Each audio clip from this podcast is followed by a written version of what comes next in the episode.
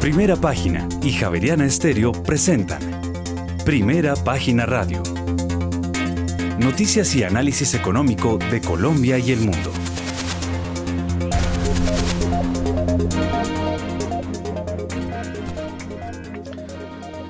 Muy buenos días, son las 6 de la mañana y dos minutos. Les damos la bienvenida a una nueva emisión de Primera Página Radio. Hoy finalizamos semana, es viernes 3 de marzo del año 2023. Tendremos todas las noticias y el análisis económico de Bogotá, Colombia y el mundo hasta pasadas las 8 de la mañana. Bajo la dirección de Héctor Hernández y Héctor Mario Rodríguez, hoy presentamos. Para febrero de este año, la medida de los pronósticos de los analistas del mercado financiero sitúa la inflación mensual de alimentos en 1,30%.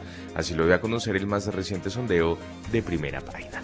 Además, en enero de este año el recaudo tributario bruto en Colombia aumentó 11,8% frente al mismo mes de 2022 y llegó a 29,4 billones de pesos. Y la retención en la fuente a título de renta e IVA aportaron el 70,4% del recaudo bruto de impuestos en Colombia en enero de este 2023. Por su parte, Fitch advierte que Colombia está en el pequeño grupo de países de América Latina que al cierre del año anterior sigue teniendo déficits eh, superiores al periodo prepandemia. Y más adelante, en enero de este año, la deuda bruta del Gobierno Nacional Central de Colombia disminuyó 7,7 puntos frente a diciembre de 2022 y llegó a 56,4% del Producto Interno Bruto. Y en otras eh, noticias, Joana Rocha Gómez será la nueva viceministra de Minas, esto tras la renuncia de Giovanni Franco Sepúlveda. Y el horario de negociación de la Bolsa de Valor de Colombia cambiará atención a partir del próximo 13 de marzo. Y más adelante, desde la noche del 27 de febrero, la TAM Airlines Colombia ha reubicado un total de 3.198 pasajeros, 2.522 en rutas nacionales y 676 en vuelos internacionales. Tendremos estas y otras noticias hoy en primera página Radio 6 de la mañana y 4 minutos. Les damos la bienvenida.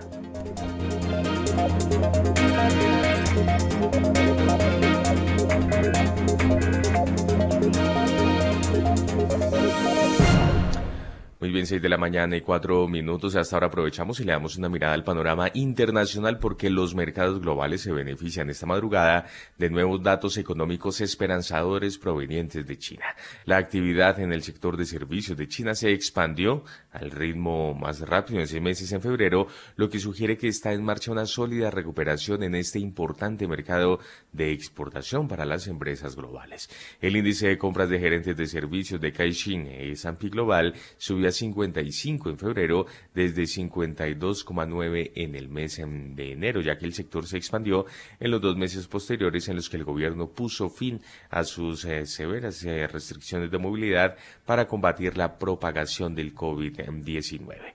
Pues a este sentimiento se sumó el cierre positivo en Wall Street este jueves por la noche cuando los inversores aplaudieron los comentarios del presidente de la Reserva Federal de Atlanta, Rafael Bostic, quien señaló que estaba a favor del lento y constante como el curso de acción apropiado para la Fed, argumentando a favor un aumento de 25 puntos básicos a finales de este mes. Mientras tanto, el presidente de la Fed de Minneapolis, Neil Kashkari, dijo que le preocupa que no haya muchos indicios de que las subidas de tipos del Banco Central estén desacelerando el sector de los servicios. Hoy los futuros cotizan con caídas, el futuro del Dow Jones cede 0,16%, el futuro del Standard Poor's 500 cede 0,18%, mientras que el Nasdaq 100 se deja algo más em, de dos em, décimas. Por su parte, el sector de las criptomonedas sigue intentando levantar cabeza. El Bitcoin cotiza sobre los 22 mil dólares y el Ethereum ya roza los 1.500 mm, dólares. Ya son las 6 de la mañana y 6 minutos. Héctor Hernández, muy buenos días. Muy buenos días a todos nuestros oyentes. Eh, buenos días a usted, Juan Sebastián. Buenos días al equipo de producción. Buenos días a los analistas que ya los veo conectados. Eh, bueno, hoy es viernes, viernes de arqueología musical, pero es un viernes en donde, eh, eh, en el que es víspera de conocer el dato de inflación del mes, en este caso de febrero. en el programa estaremos contando eh, el dato promedio del último sondeo que hace el mercado y que lo hace primera página. Ese sondeo se hizo ayer y ayer se divulgó, se hizo sí ayer y ayer se divulgó. Y hoy, como es tradicional, primera página no es un sondeo, es un cálculo. Primera página revelará el cálculo que tiene en torno a la inflación, tanto la inflación total como la inflación de alimentos. Bueno, son las seis de la mañana y siete minutos y como usted lo decía, Juan Sebastián, eh, mm, hay datos, eh, digamos, que de pronto hacen ver luz al final del túnel provenientes de China. Y eso ha hecho que los mercados, digamos, tengan un incentivo hoy. Vámonos entonces para mirar este dato, el dato de el dato o los datos esperanzadores de China. Vámonos y le damos la palabra nada menos que a la mejor voz. Yo siempre le he dicho que que reemplace a Juan Sebastián, pero ella Me complace. está eh, es Juanita Telles, quien es la jefe de investigaciones económicas de BBVA Colombia. Juanita, muy buenos días. Buenos días, Héctor. Buenos días a todos, a Guillermo, a Juan Sebastián. Eh, muchas gracias por la introducción. Y Juan Sebastián lo haces perfecto, así que no, no hay necesidad de que yo les, yo los acompañe de vez en cuando. Entonces, yo creo que para entrar en materia, que hablamos de una vez de China. Sí, entremos con China. Listo, yo creo que efectivamente eh, después de un año tan difícil en la economía china, por esta política de cero COVID eh, que tuvo efectos a nivel global, y yo creo que eso es lo, lo importante, ¿no? Es, ayudó un poco al proceso de desaceleración, a los cuellos de botella, eh, cuando llega el momento y empiezan a abrir la economía hace poco tiempo y ya la abren totalmente y dejan su política de cero COVID, pues vemos unos efectos positivos sobre la economía mundial. ¿Qué, ¿Cuáles son los efectos positivos? Una demanda mejor de la economía china que puede permear en otros mercados eh, y en la economía global. Eh, producción mejor y eso hace reducir los cuellos de botella. Los indicadores de cuellos de botella mundial han estado reduciendo recientemente. Entonces, toda esta sensación de que la economía china está entrando otra vez en una fase de dinamismo mayor y que va a tener un crecimiento este año cerca por encima del 5%, ya es una buena noticia para el mundo. Ese es un motor que tenemos ahí atrás que nos ayuda a crecer y puede ayudar en un año que, como sabemos todos, va a ser un año de desaceleración en eh, Europa y un año de desaceleración en la economía de Estados Unidos. Muy bien, son las 6 de la mañana y 10 minutos y vamos avanzando. Vámonos con las bolsas del mundo. Sí, señor, pero antes una recomendación porque Pay Asset Management eh, fue la compañía pionera en traer el modelo de fondos de inversión inmobiliaria al país. Hoy se consolida después de 15 años. Aprenda más sobre inversión inmobiliaria en www.pay.com.co6 y 10. En primera página radio, las bolsas del mundo. Las bolsas de Asia concluyeron en verde con la de Tokio en su mejor cierre en más de dos meses. El dólar, que se intercambiaba en la franja media de los 136 yenes al cierre de la sesión, tras tocar en la negociación en Nueva York las 137 unidades, impactó positivamente en los exportadores japoneses que se ven y que ven potenciada su competitividad y remesas extranjeras por esta tendencia. A ello se sumó una evolución positiva del desempleo en Japón en enero pasado. El principal índice de la bolsa de Tokio, el Nikkei, subió 1 1,56%, el Topix sumó 1,25%. El índice de referencia de la bolsa de Shanghái ganó 0,54%. Por su parte, el parque de Shenzhen avanzó 0,02%, mientras que el índice de referencia de la bolsa de Hong Kong, el Hang Seng, cerró con ganancias del 0,68%. Finalmente, el Kospi de la bolsa de Seúl subió este viernes 0,17% y finalmente el índice de valores tecnológicos Kosdaq se recuperó 2,90 por Por su parte, las bolsas de Europa suben impulsadas por los comentarios de Rafael Fosdick de la Fed. El impulso para la región vino por las ganancias en Wall Street, en donde tuvieron un efecto positivo los comentarios del presidente de la Reserva Federal de Atlanta, Rafael Bostic. Las palabras em, del presidente de la Reserva Federal de Atlanta hacen pensar que el techo para los tipos de interés que se plantea la Fed podría estar en torno al 5 o el 5,25%, lo que como mucho depararía subidas de un, de un cuarto o medio punto de aquí a mayo. El IBEX 35 principal selectivo español sumaba 0,44%. El índice DAX alemán cotiza 0,9% más alto. El CAC 40 de París subía 0,6% y finalmente el FTSE de Londres se recuperaba 0,4% en la apertura de esta jornada.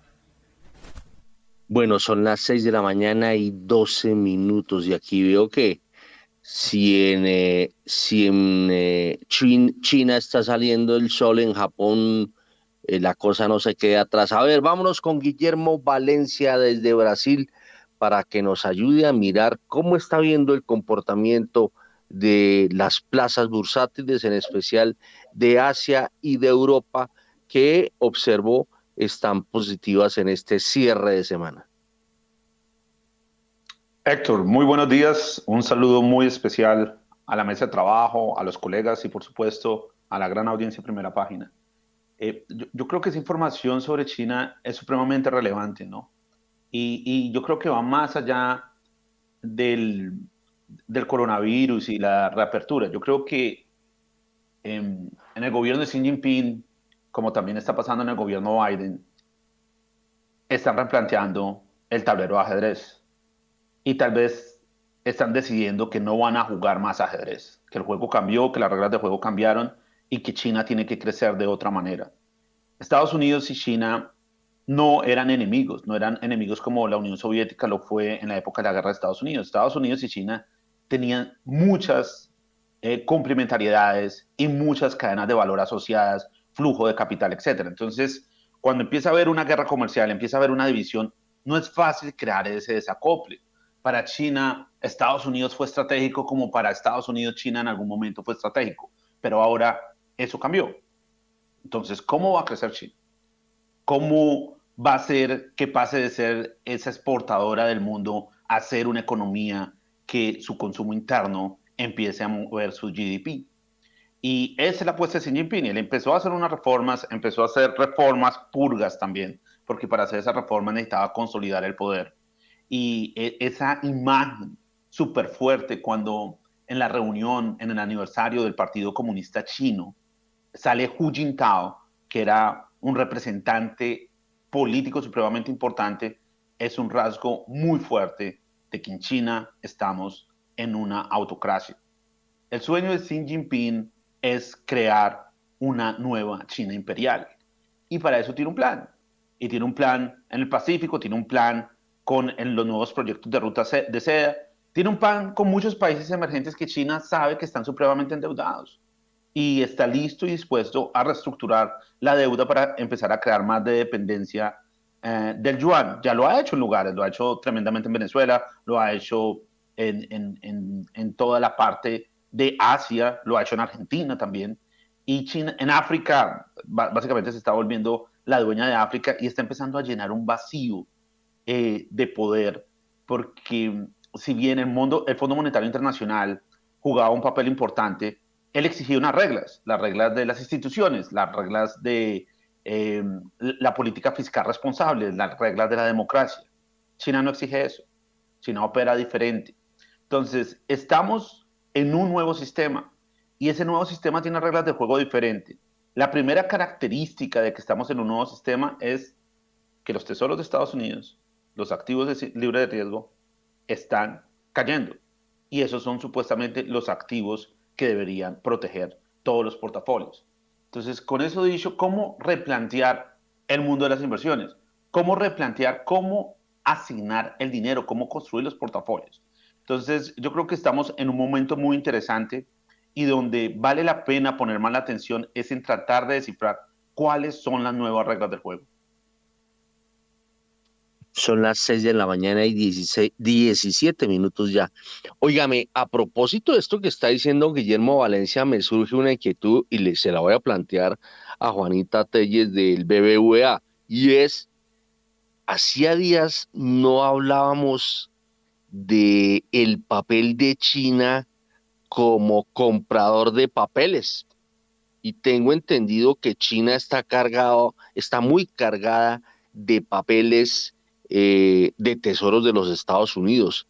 Y eso pues hace que la relación, eh, que esa relación sea bastante especial, pero como también todos conocemos, pues eh, las estrategias de Estados Unidos frente a China y a raíz de la pandemia y a raíz de la llegada de Biden al poder, pues las cosas eh, digamos, eh, de pronto recogiendo un poco las palabras de Guillermo, ya no se está jugando eh, ajedrez, sino damas chinas. A ver, Juanita Telles, esa relación China-Estados Unidos, sabiendo que China está cargada de papeles gringos, ¿cómo, cómo, cómo puede ser, digamos, en el corto y mediano plazo?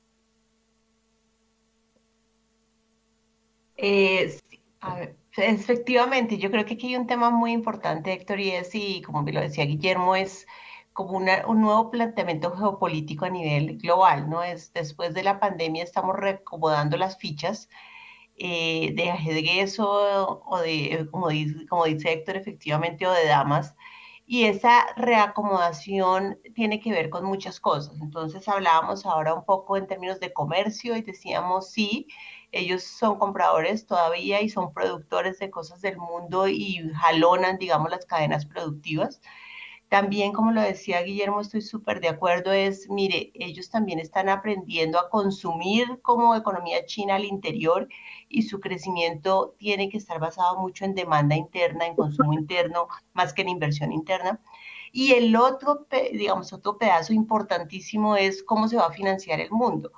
¿Cómo vamos a financiar a las grandes economías del mundo? ¿Quién va a comprar y seguir comprando los papeles de Estados Unidos, los papeles de la Unión Europea, los papeles de Japón? Toda la deuda, ¿dónde va a estar? Y ese es un nuevo juego importantísimo. Efectivamente, China tiene en sus portafolios eh, soberanos, digamos, una gran porción de soberanos eh, de Estados Unidos y eso le da algo de, pues, de manejo en esta relación geopolítica y también la hace, la tensiona un poco más, porque efectivamente no es solo de ajustar los términos de comercio, sino también los términos de financiación de la economía.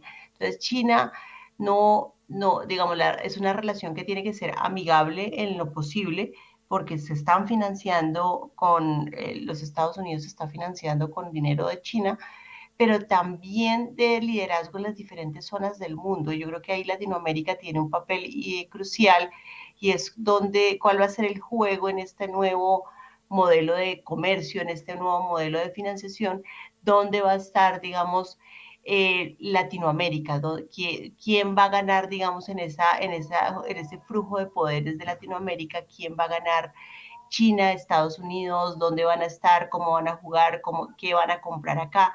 Entonces vamos a ver muchas cosas, porque el otro tema adicional de financiación de China que creo que es importante es que les está interesando cada vez hacer inversiones extranjeras directas también en los países del mundo. Y como decía un poco Guillermo, están invirtiendo en África, están invirtiendo en el resto de Asia, pero también están invirtiendo en Latinoamérica y ya estamos viendo muchas inversiones importantes. Entonces eso va a ser un juego de poder en estas nuevas cadenas de valor, en esta manera en donde nos vamos a posicionar. Entonces creo que sí es muy interesante y la geopolítica durante los próximos años, el acomodo va a ser importante para todo el mundo. Bueno, son las 6 eh, de la mañana y 21 minutos. Mm, me imagino que Juan Sebastián habrá jugado damas chinas o no. Uy, pero hace ya tiempo, pero sí me acuerdo, por supuesto, bastante bueno. Mm, bueno, muy bien. Entonces, eh, vámonos para que después no vayan a decir que estamos eh, saltándonos a, alguien. Uy, pero mire, aquí Guillermo Valencia levanta la mano. A ver, Guillermo Valencia, rapidísimo. Eh, disculpa ahí, Julio César, que seguías tú, pero China está vendiendo tesoros, Japón está vendiendo tesoros, porque si salen de esa trampa deflacionaria, si empiezan a subir las tasas de interés, hay cambio de presidente de la Reserva Federal del Banco Central de Japón, por decirlo así. Eh, Arabia Saudita está vendiendo tesoros. Es claramente, no quiero tener mi reserva en tesoros. ¿En qué la quiere tener China? En infraestructura. Él prefiere tener el control de la infraestructura en algunos países emergentes, su proyecto de ruta de seda, su proyecto, los proyectos que tiene de controlar ciertos recursos naturales estratégicos en África. Eh, y, Arabia Saudita está empezando a construir, haciendo otros modelos de crecimiento que no dependan tanto del petróleo. Entonces, acá hay un, cambio en los flujos de capital muy importantes, porque ¿para dónde se va a ir ese dinero? Entonces, para acciones. Bueno, si, si están vendiendo, ¿quién está comprando? Eh, la Fed, la Fed es el comprador, fue el único comprador neto que queda ahí, pero también está, haciendo, está saliendo de esas compras. Entonces, por eso están cayendo los tesoros. Si, si, están, si, si, es más las ventas que las compras, el precio tiene que caer. Ese es el problema que tienen los tesoros. Geopolíticamente, cuando eso pasa, cuando, cuando hay dudas sobre el activo libre de riesgo, Primera Guerra Mundial, Segunda Guerra Mundial, Guerra Fría, hay un mercado a la baja en tesoros y en renta fija por varios años. Entonces, ese es, ese es cuando usted se refiere a las damas chinas, esas nuevas reglas de juego, esa es una de las reglas. El, el, activo libre de riesgo ya no es el refugio, los bonos ya no son el refugio. Yo tengo que buscar qué es escaso, commodities, materias primas, y qué es productivo, que realmente resuelve un problema y produce caja y funciona en ese mundo multipolar. Entonces, pero todo tiene volatilidad. Entonces, querer evitar la volatilidad va a ser imposible en esta nueva configuración geopolítica. Cuando había un poder geopolítico dominante, cuando existía esa Pax americana, uno podía comprimir, la volatilidad y pasó durante mucho tiempo. Ahorita no, la volatilidad está en todas las clases de activos. La diferencia es que unos van a llegar a nuevos máximos, otros no, otros pueden durar ahí muchísimo tiempo. Muy bien, 6 de la mañana y 24 minutos. Eh, según mi tablero de damas chinas que tengo aquí, eh, me está mostrando que el Brent eh, está terminando la semana eh, por los lados de los 84 dólares. Estamos hablando del petróleo. En su, en su tablero de damas chinas, ¿qué está mostrando? ¿Qué precios del petróleo están mostrando Juan Sebastián? Pues Héctor, en rojo y sobre los 84 dólares. Es que fíjese que los precios del crudo se negocian prácticamente sin cambios por el optimismo sobre la recuperación en la demanda. Aquellos que apuestan por precios más altos del petróleo están disfrutando del resplandor de los datos macroeconómicos positivos de China. Así lo señaló el analista de PVM, Stephen Prinock. Eso superó las preocupaciones sobre el aumento de las reservas de Estados Unidos y el posible endurecimiento de la política monetaria. En este momento, el petróleo de referencia referencia Brent llega a 84 dólares con 47 centavos el barril, pierde 0,37%, mientras que el WTI desciende 0,28% y se cotiza en 77 dólares con 94 centavos el barril.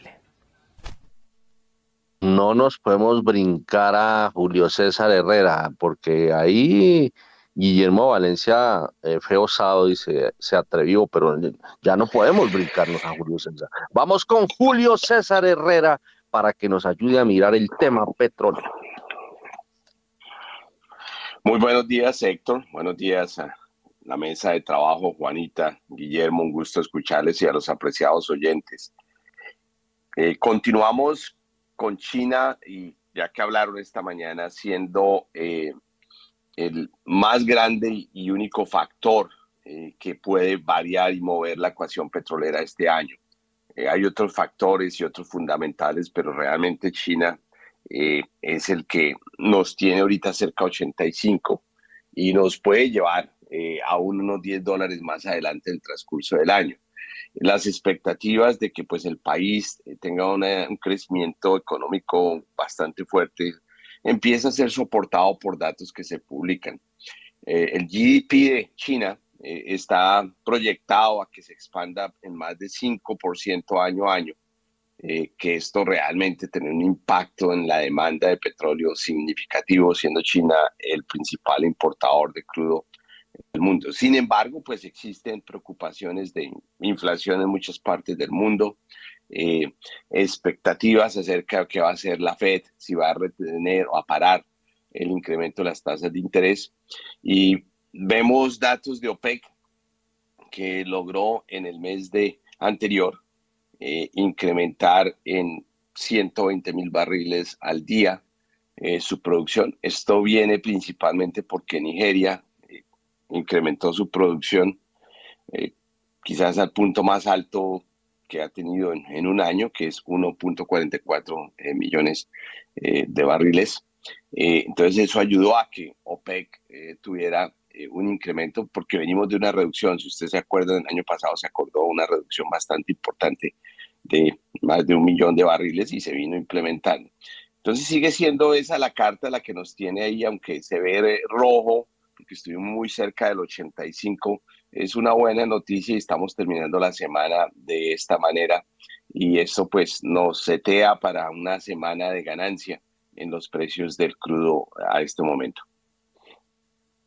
6 de la mañana y 28 minutos nos vamos con las bolsas latinoamericanas. Sí, señor, y antes una recomendación porque Banco Credit Financiera está evolucionando y ahora es Bancien. Aunque hoy se vean diferentes, siguen manteniendo su esencia y reafirmando su compromiso de trabajar por lo que los motiva cada día. Acompañar a sus clientes a cumplir sus metas. Conozca sobre sus alternativas de inversión y mucho más en www.bancien.com SEO. Van 100 al 100 contigo, siempre vigilado. Superintendencia Financiera de Colombia, 6 y 28.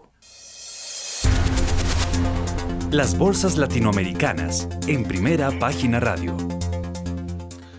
Las pizarras dentro de la Bolsa de Valores de Nueva York se tornaron verdes a mitad de la jornada después de que el presidente de la Fed de Atlanta mencionara que el Banco Central podría pausar los aumentos a los tipos de interés este verano. Esto mejoró el sentimiento del mercado y con ello el rendimiento de los índices bursátiles, pues el promedio industrial Dow Jones avanzó 1,05%, seguido del 0,76% más para el Standard Poor's 500 y el Nasdaq 100 que subió 0,73%.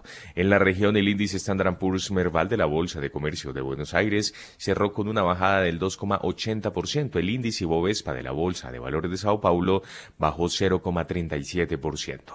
El índice de precios y cotizaciones de la Bolsa Mexicana de Valores, por su parte, descendió 0,27%. El índice MSCI Colcap de la Bolsa de Valores de Colombia retrocedió 0,26%. El índice IPSA de la Bolsa de Santiago de Chile se recuperó 0,59% y finalmente el índice general de la Bolsa de Valor de Lima subió 0,08%. Son las 6 de la mañana y 29 minutos y Juanita Telles hace parte de el BBVA, una institución que tiene asiento en varios países de América Latina. ¿Cómo está viendo el vecindario, Juanita?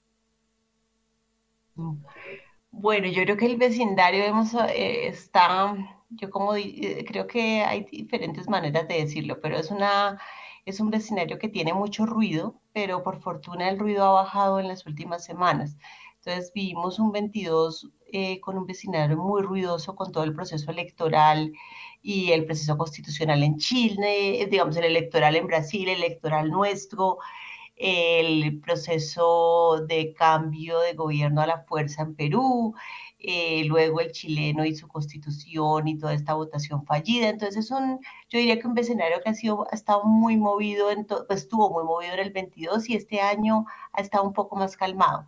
Ya tenemos a Lula en el poder, con calma los mercados han empezado como a ajustar un poco, pero ya Guillermo sabe mucho más de Brasil que, que, lo que nosotros estamos viendo, pero efectivamente es como que está pasando un poco esa tormenta que estábamos viendo en el 22 y por ejemplo, en el caso de Chile, estamos viendo una moneda que se está fortaleciendo nuevamente después de una depreciación muy fuerte y aquí, yendo al tema de las bolsas que un poco contaba Juan Sebastián ahora, hay, una, hay cierto optimismo en América Latina en que la Fed eh, ya pronto llegará a su subida definitiva, digamos, a su subida más alta de tasas y eso va a tener un efecto ya como para irse acomodando la economía, el Banco Central peruano, el chileno, el colombiano, el brasilero van a poder ajustarse un poco a esas decisiones ya de que la tasa de la Fed llegue a máximos.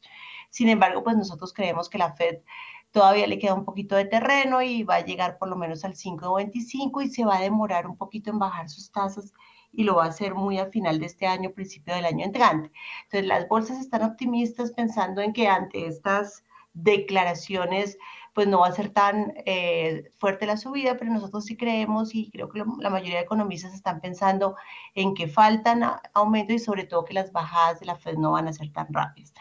Entonces eso genera en el corto plazo ese optimismo que estamos viendo, pero yo creo que ya en los próximos meses y sobre todo hacia el verano vamos a ver otra vez mucha volatilidad cuando los mercados se encuentren un poco con la realidad de que la Fed no puede bajar tan rápido sus tasas y eso es muy importante, digamos, para las economías de la región.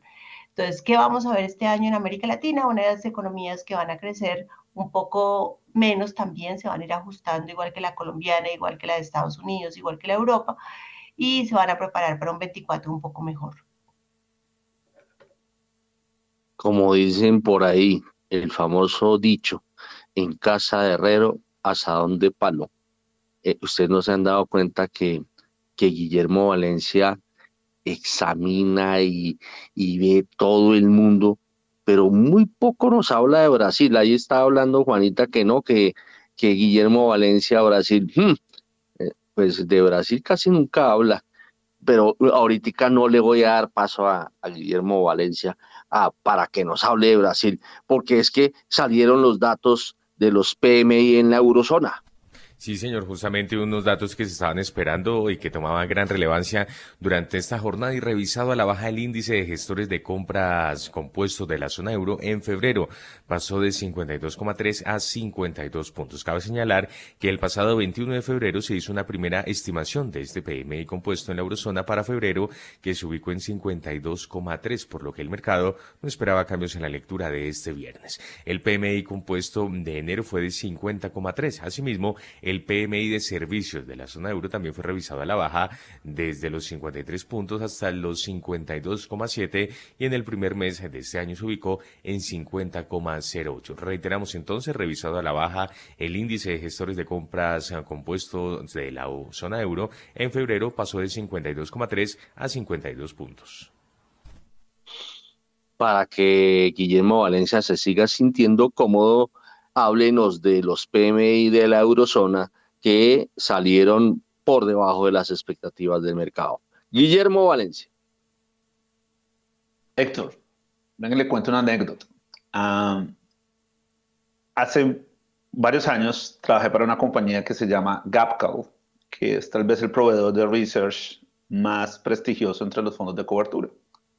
Esta compañía fue fundada por Charles Gap y Anatol Kalevsky y ellos tenían una oficina en Londres.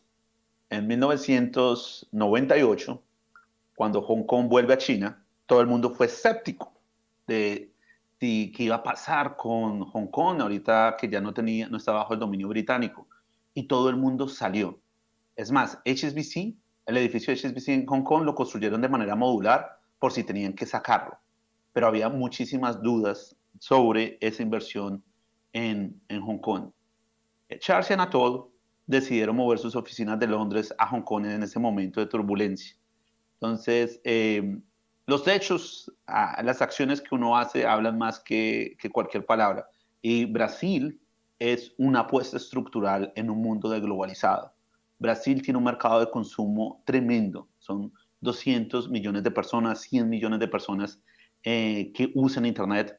También tiene un gobierno federal que hace que estados como el de Sao Paulo independiente de lo que pase en la política central, sean supremamente vibrantes. Tiene una base instalada tecnológica, que es donde nosotros estamos como compañía en Florianópolis, que es supremamente interesante.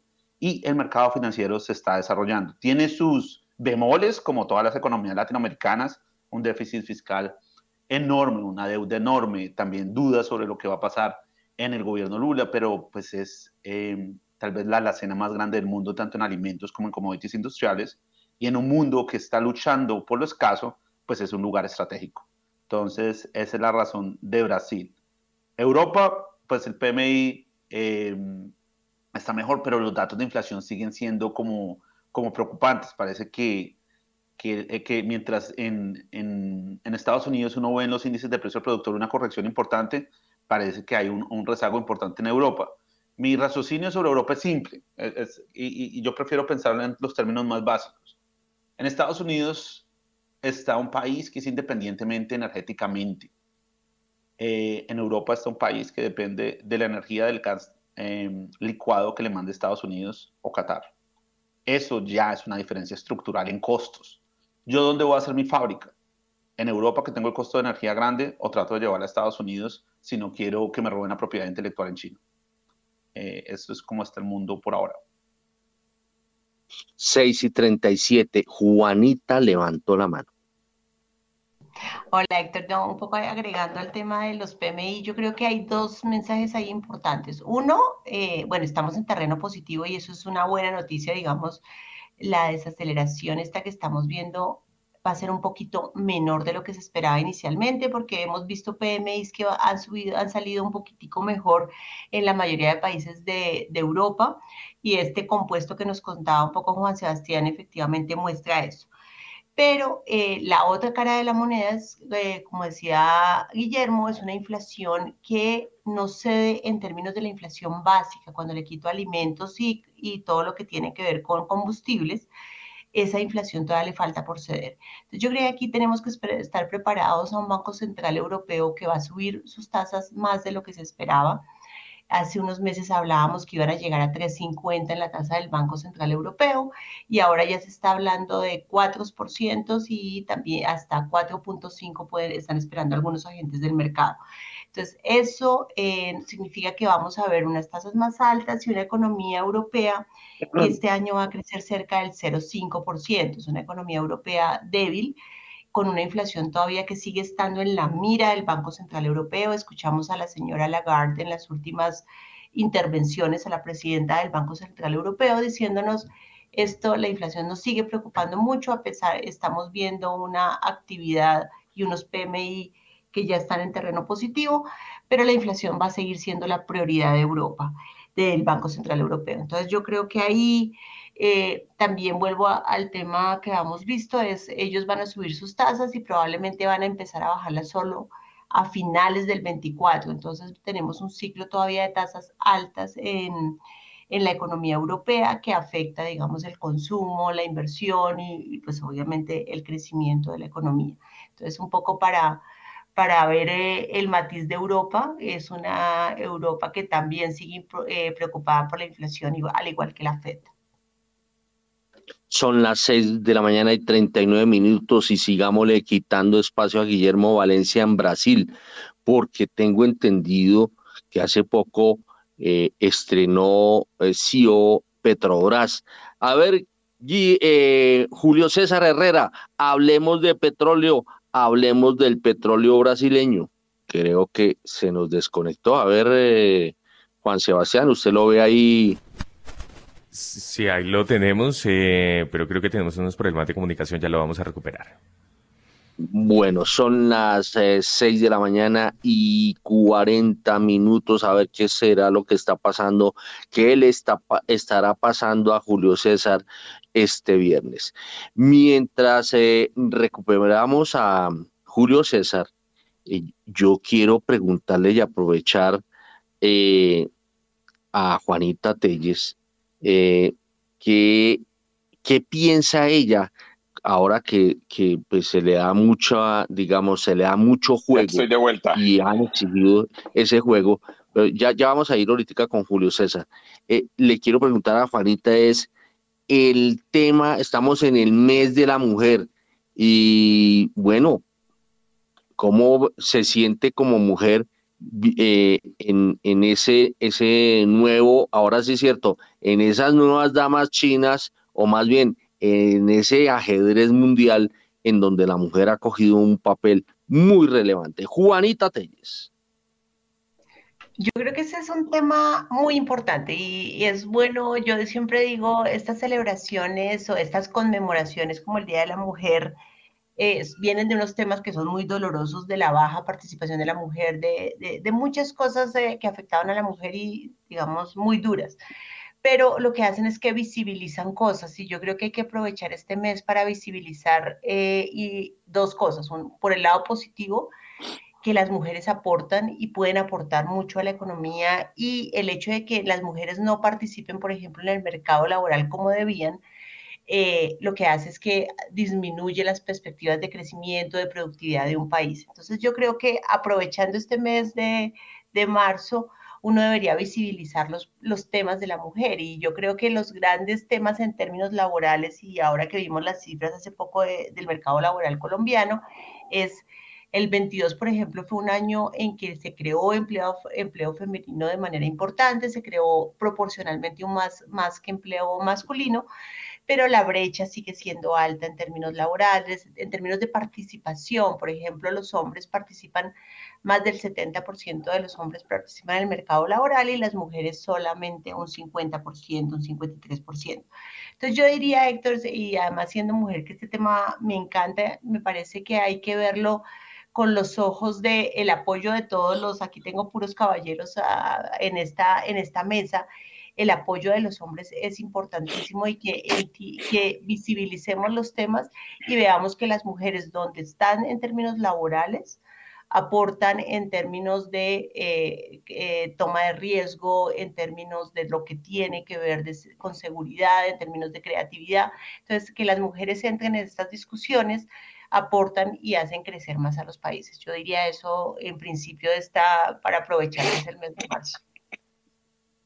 Bueno, a propósito de lo que está hablando Juanita Telles del BBVA, el próximo martes eh, se va a llevar a cabo en CAFAM la celebración del Día de la Mujer con el famoso premio CAFAM de la, a la mujer. Bueno, 6 de la mañana y 43 minutos. Regresamos ahora sí con Julio César Herrera a ver si ya pudo prender el micrófono y nos echa cuentos de eh, el tema petrolero en Brasil.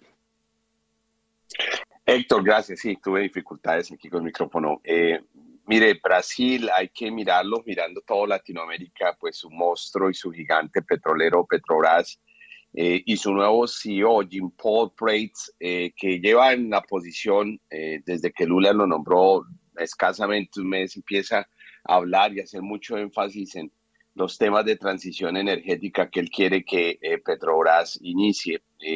y particularmente hace el día ayer énfasis en el hecho de que Petrobras va a incursionar mucho en adquirir más interés y buscar financiación para granjas de viento para generar energía a través de viento. Es muy interesante porque solo en el 2021 el predecesor de él eh, hizo un divestment de las inversiones que tenían en Mangue 2 eh, en unas granjas, en cuatro granjas eh, de viento, 1, 2 y 3 y 4, porque pues la deuda de Petrobras estaba muy alta, hicieron esa optimización del portafolio y vendieron. Ahora se está dando este giro y yo sí creo que si eh, Brasil empieza y Petrobras específicamente a empujar esta agenda de transición a través del viento, tiene toda la facilidad y, la posibilidad porque tienen ya la infraestructura offshore, ellos lo piensan hacer sobre sus plataformas offshore, tienen unos desarrollos muy grandes y es un país llamado a ganar en Latinoamérica.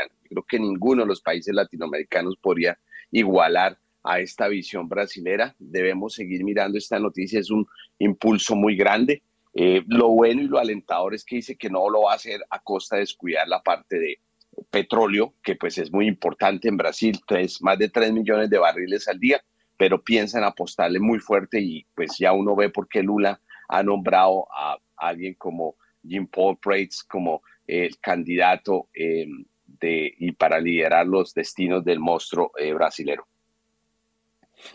6 de la mañana y 46 minutos, a las 6 y 46 nos vamos con los datos que van a emocionar hoy los mercados. Sí, señor, antes una recomendación porque atención amantes de los autos, les traemos una noticia increíble porque en el parqueadero de la entrada principal de Unicentro Bogotá llega del 2 al 12 de marzo el, el Cubo Motoriza, la feria donde podrás estrenar tu Mitsubishi o BYD de manera inmediata. En el Cubo Motoriza también encontrarás en retoma de vehículos, accesorios y oportunidades financieras sin igual. Recuerda, el Cubo Motoriza solo del 2 al 12 de marzo en Unicentro Bogotá y 46. En primera página radio, las claves de la jornada. Y arrancamos en Europa porque allí hablarán Luis de Guindos, quien es el vicepresidente del Banco Central Europeo. Nueva semana de resultados empresariales. Hoy presentarán sus cifras la red eléctrica, también colonial, Solaria y Día, entre otras compañías. Finalmente, en Estados Unidos se dará a conocer el PMI compuesto y de servicios que están programados para publicarse más adelante durante esta sesión y se espera que apunten a una expansión en, en este sector. Finalmente, se dará a conocer el número de plataformas petrolíferas por parte de Baker Hughes. 6 de la mañana y 47 minutos. A ver, Guillermo Valencia, ¿qué dato va a tener hoy presente en su andar y trasegar por el mundo financiero de hoy? Más, más que los datos, em, eh, lo, que me parece más interesante es la acción de los precios, ¿no? O sea, de qué precios eh, para mí son importantes. Lo que esté pasando con el complejo de tecnología, el mismo el índice de acciones de Japón, em, los commodities. O sea, el cobre para mí es una señal supremamente importante porque nuevos máximos en el cobre rechaza em, la hipótesis de recesión y nos empieza a dar luces de que, en qué tipo de situación nos encontramos. Entonces, digamos que es, es más eso, es tratar de leer las señales que los mismos precios del mercado nos dan. Juanita Telles, ¿qué va a emocionarla hoy? Bueno, yo creo que hay, hay varias cosas. Creo que más tarde vamos a hablar de eso. Estamos preparando, digamos, los, el análisis del tema de inflación. Entonces, yo creo que eso es, una, es un tema importante, ver cómo se comportó la inflación en, en febrero. Eso yo creo que es uno de los temas ahí claves. Y eh, yo creo que, ¿qué más hay importante? ¿no? Yo creo que eso sería, yo diría, el tema clave en este, en este, en este fin de semana. Bueno, muy bien, son las 6 de la mañana y 48 minutos. Eh, nosotros vamos a tener presencia, hablamos, hablamos de nosotros de primera página de la agencia de noticias, primera página y de primera página radio en el famoso CERAWIC que es un evento energético mundial. Y allá va a estar Julio César Herrera. A ver, denos una pastillita chiquitica y eso de cuándo a cuándo va a ser y qué noticias pueden surgir. Muy rápidamente porque nos vamos con arqueología musical. Héctor, eh, es la eh, conferencia energética número uno del mundo, es decir, como el Davos de la energía. Eh, inicia el lunes y va hasta el viernes. Eh, es una agenda y, un congreso muy importante que reúne a los CEOs de las compañías top del mundo energético, no solo de petróleo, sino de eh, mid, downstream, energía, producción de carros, minerales. trae y con ella el gobierno de varios países, empezando desde el mundo árabe hasta el mundo americano, mucha presencia latinoamericana. Eh, creo que estarán todos los países excepto Rusia, que pues por obvias razones creo que no son bienvenidos en este momento. Y pues eh, se sacan los mensajes principales hacia dónde va el mundo energético, que va más allá de petróleo y gas. Colombia trae una representación bastante importante, CEOs de varias compañías, energía, de petróleo y gas. Eh, aún no sabemos quién vendrá por el gobierno colombiano, pero sabemos que Felipe Bayón, varios de sus vicepresidentes van a estar presentes en paneles y Colombia compartirá sus lecciones aprendidas y aprenderá también de los demás. Es mucha expectativa al respecto, dado eh, el momento energético que nosotros estamos viviendo y eh, cubriremos y colocaremos noticias para primera página conjuntamente, luego estemos atentos a ello. Muy bien, son las 6 eh, de la mañana y 51 minutos y nos vamos con la arqueología musical. Empecemos pues.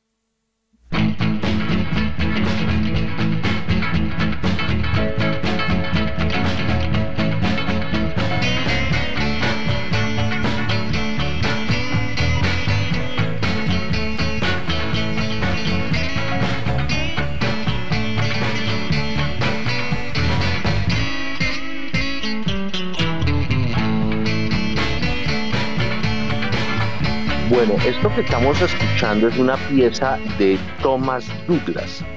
Este Thomas Douglas se conoce más por Tommy Olson. ese Tommy Olsop, ya les vamos a contar por qué eh, es importante en esta arqueología musical. Vamos con el siguiente tema.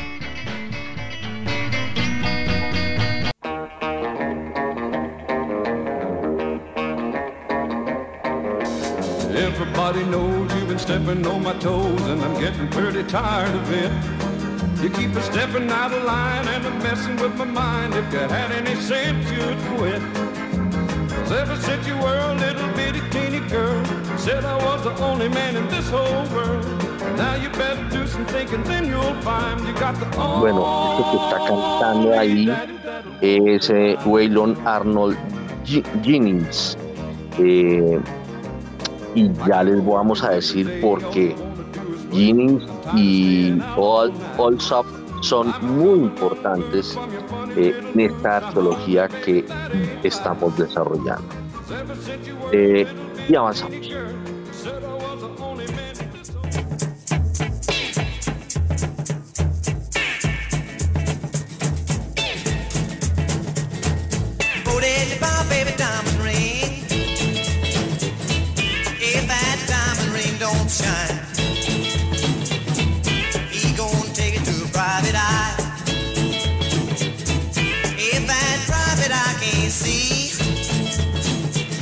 Este es el famosísimo Body Holly. Eh, quien algunos ya saben hacia dónde estoy apuntando, pero ya les voy a decir. Eh, pasemos al siguiente tema.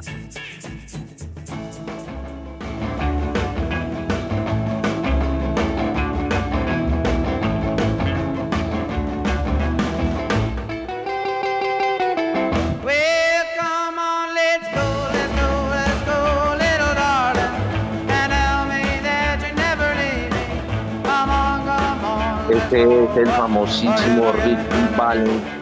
Traje a colación este tema y no el de la bamba.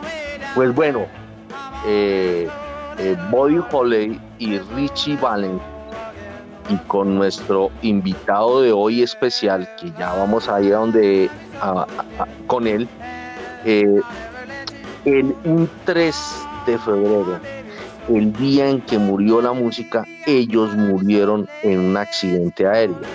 ¿Y por qué empezamos con eh, Tommy Alsop y con eh, eh, Waylon Arnold Jennings? Porque ellos dos eran los que tenían que viajar en el avión que se accidentó. ellos eran de la banda de Body Holly y Body Holly muy querido muy especial con Richie Valens y con nuestro siguiente invitado. Les dijo, mire, ¿sabe qué? Váyanse ustedes conmigo. Eh, eh, estaba haciendo un frío horrible. Eso fue por allá en Iowa. Eh, estaba haciendo un frío horrible y estaba, estaba sobre todo nuestro invitado, estaba muy agripado. Y entonces Body Holly les dijo, vénganse conmigo, y que eran los que estaban haciendo una, una, gira por los Estados Unidos, eh, estamos hablando del año 1959, y ese 3 de febrero se fueron con Body Holly y Body, Holly, y Body Holly eh, mm, se mató junto con todos los acompañantes y obviamente el piloto. Nos vamos ahora con nuestro invitado especial. Oh Lord, if you can't help me, for goodness sake, don't help that big fuzzy one. Our preacher went out walking, was on Sunday morning. Was against his religion, but he took his gun along. Shot himself, somebody found quail in one little measly how. But on his way returning home, he met a great big grizzly bear. Well, the bear got down in the middle of the road. Giles Perry, J.P. Richardson Jr., más conocido como The Big Bopper. Y él se mató junto con Valence y Holly en ese fatídico 3 de febrero de 1959 que por allá en una canción de American eh, Pie eh, de comienzos de los 70 fue el que bautizó ese 3 de febrero del 59 como el día en que murió la música. Seguimos con The Big Bopper.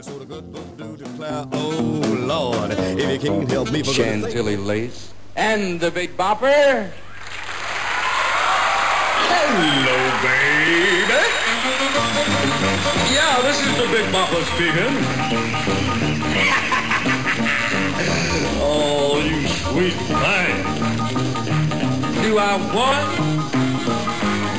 Este tema se llama eh, Chantilly que llegó al número uno en 1958. Eh, The Big Bopper nació el 24 de octubre de 1930 y murió el 3 de febrero de 1959. Eh, vámonos con el siguiente tema que es otro número uno que lo hizo también otro conocidísimo hombre del rock and roll. Hello, you good looking thing, you. Yeah. Huh? Now, this is the killer speaking. Do I like what? I sure do like it, baby. Chantilly, pretty face, hanging down. Esta es una versión de Jerry Lewis de 1972 que también la puso en el número uno, una versión del, del mismo Chantilly Lace de Big Bopper. Y quería hacerle reconocimiento porque fue una muy corta carrera tanto de Big Bopper como de Richie Valens como de Buddy Holly. Eh, pero el invitado es de Big Bopper porque casi nunca se habla de él. Vamos con el siguiente tema de él.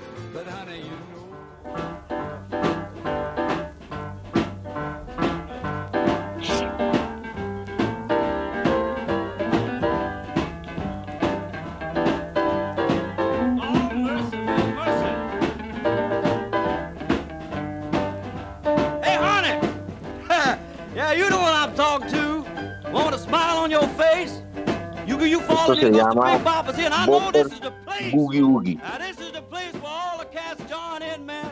Blow your horn, man. Blow your horn. Everybody jumps up and down. Holla hard, boy. Boogie woogie. Oh, we're gonna boogie to the left, boogie to the right. Gonna boogie in the morning, gonna do it at night. Gonna do it on the floor, gonna do it on the ground. You don't know, baby. I do it upside down, gonna boogie. Bueno, ya vamos a regresar con este The Big Bopper porque son las 7 en punto y nos vamos sin comerciales. Regresamos ya.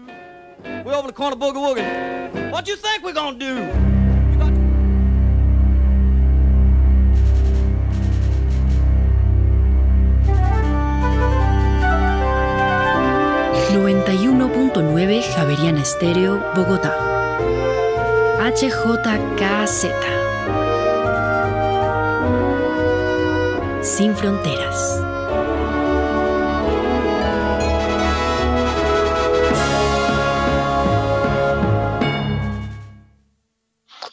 Bueno, y seguimos con nuestro invitado especial de hoy que es The Big Bopper. Vamos con el siguiente tema.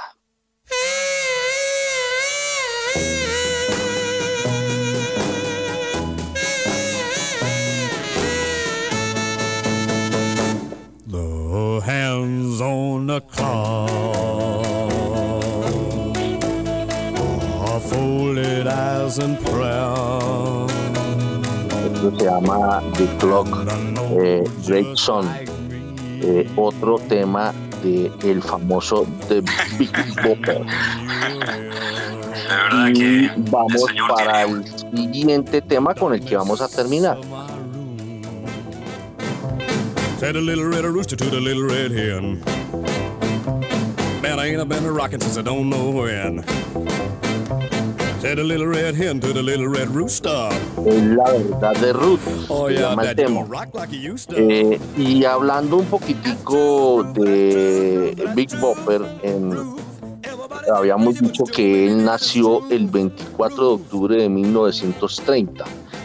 Yo diría que sería el, él murió de apenas cuántos años tendría. No creo que tenía, eh, eh, creo que era el más viejo del grupo eh, que murió. Tendría en ese momento unos 29 años. Ya él alcanzó a tener dos hijos. Eh, y a él lo sorprendió, es más, él muere eh, muy cerca al lugar donde él nació. Eh, porque, venga a ver, él nace, no, no, él, él es texano. Él eh, nació en Sabine Pass, en Texas. Y pues bueno, él con Richie Valens y con eh, eh, Holly eh, se encaramaron en ese avión el 3 de febrero. Inclusive creo que él, eh, no sé si es Richie Valens o Richardson, porque es el verdadero JP Richardson, es el verdadero nombre del Big Bopper, se echan una moneda a ver eh, si se van o, o se quedan. Y los que se quedaron fueron eh, esos dos invitados que tuvimos al comienzo del programa, del programa que son eh, Tommy Alsop, Alsop y eh, Waylon Arnold Jennings, quienes se quedaron para vivir el uno hasta 2017 y el otro hasta el 2002. El uno murió de 86 años y el otro de 65 años. Era eh, datos de nuestra arqueología musical que giró en torno a The Big Bopper. Son las 7 de la mañana y 4 minutos. Hoy estuvimos más juiciosos. Nos vamos ahora sí con todos los comerciales.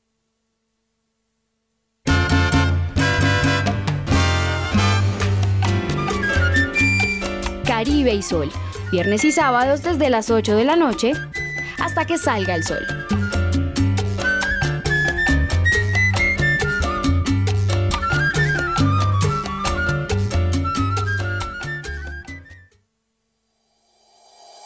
En Acciones y Valores, nuestra prioridad es construir la mejor versión de su futuro financiero. Por ello, creamos soluciones para cada uno de sus objetivos. Descubra nuevas formas de ahorrar y simplifique todo desde el celular a través de inversiones digitales desde un peso. Genere rentabilidad y a la vez impacto positivo en el mundo con inversiones responsables. Construya su plan de inversión personalizado con asesoría exclusiva y especializada. Optimice el manejo de recursos de su empresa por medio de soluciones de tesorería. Realice envíos y pagos internacionales seguros de la mano de nuestro aliado Western Union. Es momento de crear metas juntos. Conozca la mejor forma de hacerlo. Contáctenos en www.axivalores.com o al WhatsApp 323-236-5222, vigilado y regulado por la Superintendencia Financiera de Colombia.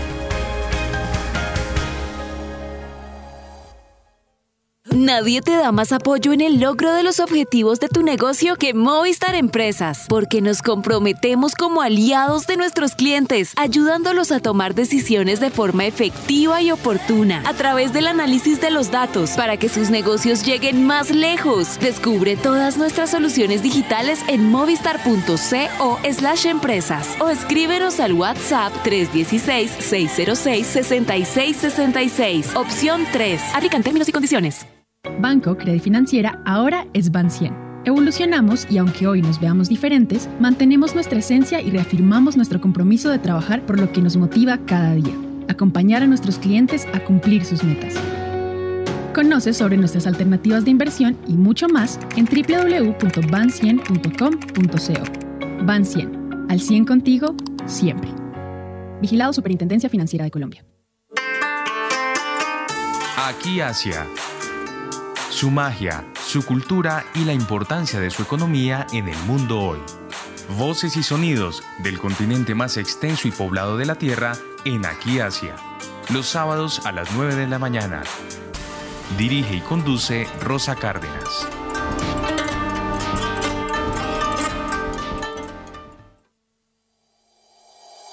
En Acciones y Valores, nuestra prioridad es construir la mejor versión de su futuro financiero. Por ello, creamos soluciones para cada uno de sus objetivos.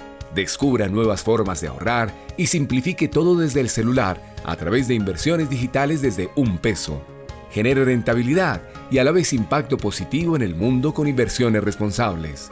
Construya su plan de inversión personalizado con asesoría exclusiva y especializada Optimice el manejo de recursos de su empresa por medio de soluciones de tesorería. Realice envíos y pagos internacionales seguros de la mano de nuestro aliado Western Union. Es momento de crear metas juntos. Conozca la mejor forma de hacerlo. Contáctenos en www.axivalores.com o al WhatsApp 323-236-5222, vigilado y regulado por la Superintendencia Financiera de Colombia.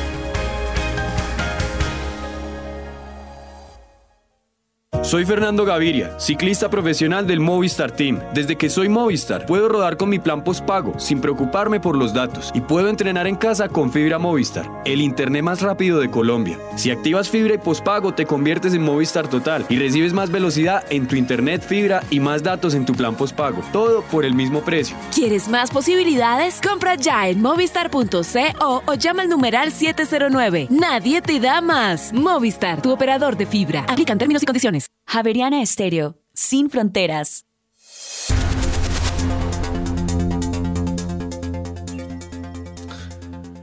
En Colombia son las 7 de la mañana y 8 minutos. Continuamos en primera página radio y más información que llega desde Europa porque el índice de precios de producción de la zona euro tuvo una variación anual del 15% y mensual de menos 2,8% en enero por debajo de lo esperado. Cabe recordar que la eurozona cerró el 2022 con una variación anual del índice de precios de producción de 24,6% y los analistas del mercado esperaban un dato del 17,7% para el primer mes de este año. Asimismo, este indicador en diciembre tuvo una variación mensual de 1,1% y se esperaba una cifra de menos 0,3% para el primer mes de este año. Reiteramos entonces, el índice de precios de producción, el IPP de la zona euro, tuvo una variación anual de 15% y mensual de menos 2,8% en el primer mes de este año, por debajo de lo esperado. Bueno, a las 7 eh, de la mañana y 9 minutos le damos eh, el saludo muy cordial a Munir Jalil y lo estrenamos con esto de cómo recibe él ese dato del IPP, del índice de precios de productor de la eurozona, que tuvo una variación anual del 15% y mensual del menos 2,8%. Esto con corte a finales de enero y eh, el mensual de enero solito. Munir Jalil.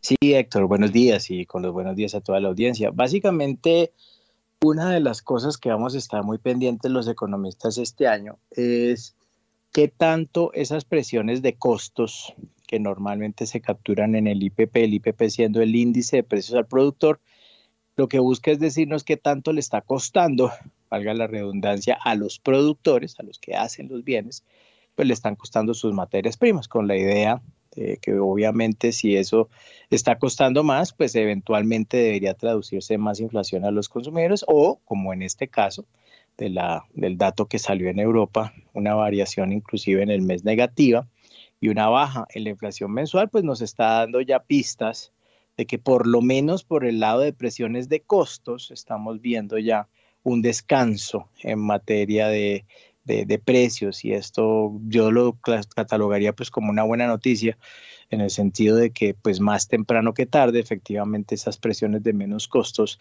se terminarán eh, también pasando al, consumidor final y por consiguiente pues esa tendencia de una inflación que disminuye pues se, va a mantener. Eso es la forma como yo lo analizaría Héctor.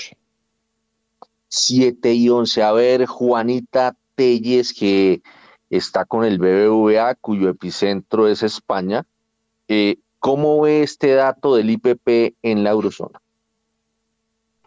Eh, hola, buenos días. Yo creo que diría, hola Munir, que, que, no te había escuchado. Entonces, yo creo que hay un tema importante y como dice Munir, esto es, una, eso es un preludio de las cosas que vienen. Esto normalmente se va traduciendo unos meses después. Entonces, en línea con lo que hablábamos hace un rato, yo creo que sigue siendo una preocupación la, la inflación en Europa y eso nos va a tener, digamos, en la meta y es, va a ser el tema de este año todavía a pesar de, vamos a ir viendo eh, noticias de IPP, noticias del, gas en Europa, eh, de todos esos precios, digamos, al productor y también al consumidor final. Entonces yo creo que ese va a ser uno de los grandes temas. La inflación va a seguir siendo el tema y el Banco Central Europeo va a estar ahí midiendo un poco lo que decíamos antes, entre cuánto subir, si tener que llegar hasta el 4, hasta el 4.50 en subidas de tasas, para poder, digamos, ajustar eh, y tratar de controlar plenamente el tema inflacionario, que es la prioridad del Banco Central Europeo ahora.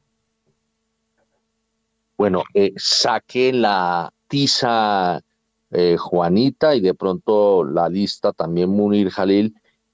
¿Por qué se le da en Estados Unidos y en Europa mucha importancia al dato del IPP, del índice de precios al productor, y digamos es una muy buena guía pensando en el comportamiento del índice de precios al consumidor, eh, que es la inflación.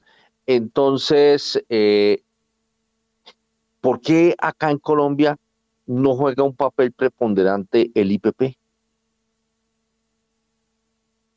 Yo creo que, no sé, para, para empezar un poquito y ahora le doy la palabra a Munir, yo creo que efectivamente el IPP que hace nos dice cuáles son los precios que está pagando el productor y eso significa cuánto les están costando sus materias primas y eso afecta, digamos, el, el, el, precio final que van a tener que pagar los consumidores. Esto tiene un rezago, ¿no? Entonces, normalmente el IPP se mueve primero para arriba o para abajo y luego el IPC, que ya es el del consumidor, se mueve después. Entonces, efectivamente es una muy buena medida o una medida adelantada de lo que pueda pasar en inflación. No necesariamente va uno a uno, pero sí muchas veces adelanta bien lo que va a pasar con precios al consumidor. En Colombia yo siento que lo veíamos antes con más fuerza, lo, lo seguíamos mucho más antes y lo veíamos eh, públicamente en los programas de radio, en los programas de, en todos los temas de los periódicos y eso ha bajado un poco a esa influencia que ha tenido porque se despegó un poco de, los, de avanzarnos el tema de inflación. Sin embargo, el IPP colombiano también nos está diciendo ya que se está desacelerando de manera importante y eso nos permite estar un poco más tranquilos con la inflación colombiana que vamos a ver ya como un cambio de tendencia usando el IPP, diría yo. 7 y 14. Yo les confieso que la única persona que yo veía y que desagregaba eh, eh, lo hizo en varias columnas y yo estuve, pues él nos escribía a nosotros eh, que hacía una desagregación del IPP y lo examinaba con lupa, era Roberto Junguito, eh, que en paz descanse. Él era una persona que siempre le paró bolas al IPP eh, y creo que era el único economista del país que hacía un examen detallado del efecto y de la importancia del IPP. A ver, eh, Munir Jalil, ¿usted por qué no mira el IPP? No, claro, yo sí lo miré. Inclusive busque, busque relación IPP-IPC en Colombia a ver quién escribe el paper. El, entonces, no, la, la verdad que eh, hay varios temas y creo que Juanita efectivamente toca, toca varias cosas. Como ella muy bien lo dice, recientemente ha perdido la capacidad de pronóstico que tenía antes. Eh, nosotros veíamos y utilizábamos mucho el IPP como un insumo de producción, inclusive en algunos modelos de inflación, cuando yo estaba por otro años, por allá hace mucho rato, en el Banco de la República. Eh, el IPP ha cambiado de metodología de estimación. Usted se acuerda, Héctor, que en alguna época inclusive lo calculaba el mismo Banco de la República. Se acuerda que no lo hacía el DANE, sino que lo hacía República. Eh, entonces, eh, hoy en día, eh, ese IPP y sobre todo el componente de IPP de producción, lo nacional, porque acuérdense que hoy en día también hay de exportados, hay una cantidad de cosas. Pues lo cierto es que, em, como, como bien lo decía Juanita, yo sí creo que sí nos sirve como para mostrar una tendencia, pero no está siendo tan útil como para pronosticar el dato puntual. Por ejemplo, el IPP normalmente hoy debería estarnos saliendo el IPP, ¿no? Entonces deberíamos tener los datos de IPP. Y si, si, pues, si sirviera para algo para usted, Héctor, que usted siempre está haciendo sus pronósticos, ¿sabes cuánto? Usted se esperaría hasta el IPP y diría, uy, si cayó el IPP, entonces me puede dar un indicativo, pero, pero eso toma su tiempo. Se necesita también entender un poco las estructuras de mercado, porque dependiendo de la estructura de mercado para algunos productores, va a ser más fácil o a veces más difícil. Por ejemplo, si, si a un productor se le han subido, y esto lo he escuchado de muchos en el sector, por ejemplo, de restaurantes, que dicen, uy, ¿cómo se...? Y aquí que tenemos, a, a veces usted invita a José Miguel Santa María. Entonces él le dice, no, a mí se me han subido los costos de producción horrible, pero yo no he podido todavía traspasar el 100% de esos incrementos de costos al consumidor final. Entonces, esos rezagos que se dan a veces por las condiciones de mercado también hacen que sí nos esté mostrando unas presiones de costos, pero que se demore el efecto en verse a nivel del, dato del, IPC, del índice de precios al consumidor. Entonces, por eso es que en el pasado, de pronto la forma como, como se capturaba era eh, de forma, yo diría, muy, muy específica, que iba casi que uno a uno y se hacía como un mapeo a los productos de la canasta del IPC, entonces de pronto en su estructura era más, más predictivo, llamémoslo así, para el caso del IPP, pero, pero hoy en día, con todas sus divisiones y con toda la manera como se captura la información, yo creo que eh, por eso es que ha perdido esa capacidad predictiva, digamos, de que salió hoy el dato y, uy, entonces si hoy salió negativo en Colombia, entonces mañana va a salir la inflación. No, ya no. Lo que sabemos y lo que podemos inferir de eso es que como, como, bien lo decía Juanita, es una tendencia negativa, está cayendo y por consiguiente al haber menos presiones de costos, eso es una buena noticia en materia de que ya no es una excusa a los costos, no van a ser una excusa los costos para seguir subiendo los precios y eso es, eso es la manera como lo estamos utilizando hoy en día, Héctor. Son las 7 de la mañana y 18 minutos. Vámonos con los dos pegaditos. ¿Cómo andan las tasas de interés? En primera página radio. La tasa interbancaria para hoy es de 12,59%, estable frente a la tasa vigente del jueves. Los tres convencimientos en julio de 2024 bajaron 15 puntos básicos a 10,91%. Entre tanto, los tres convencimientos en noviembre de 2025 subieron 3 puntos básicos a 12,30%. Los tres convencimientos en junio de 2032 subieron 3 puntos básicos a 13,09%.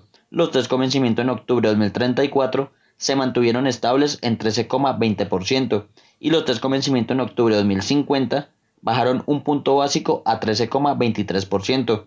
La VR para hoy es de 333,0431 unidades y la DTF esta semana es de 14,30%.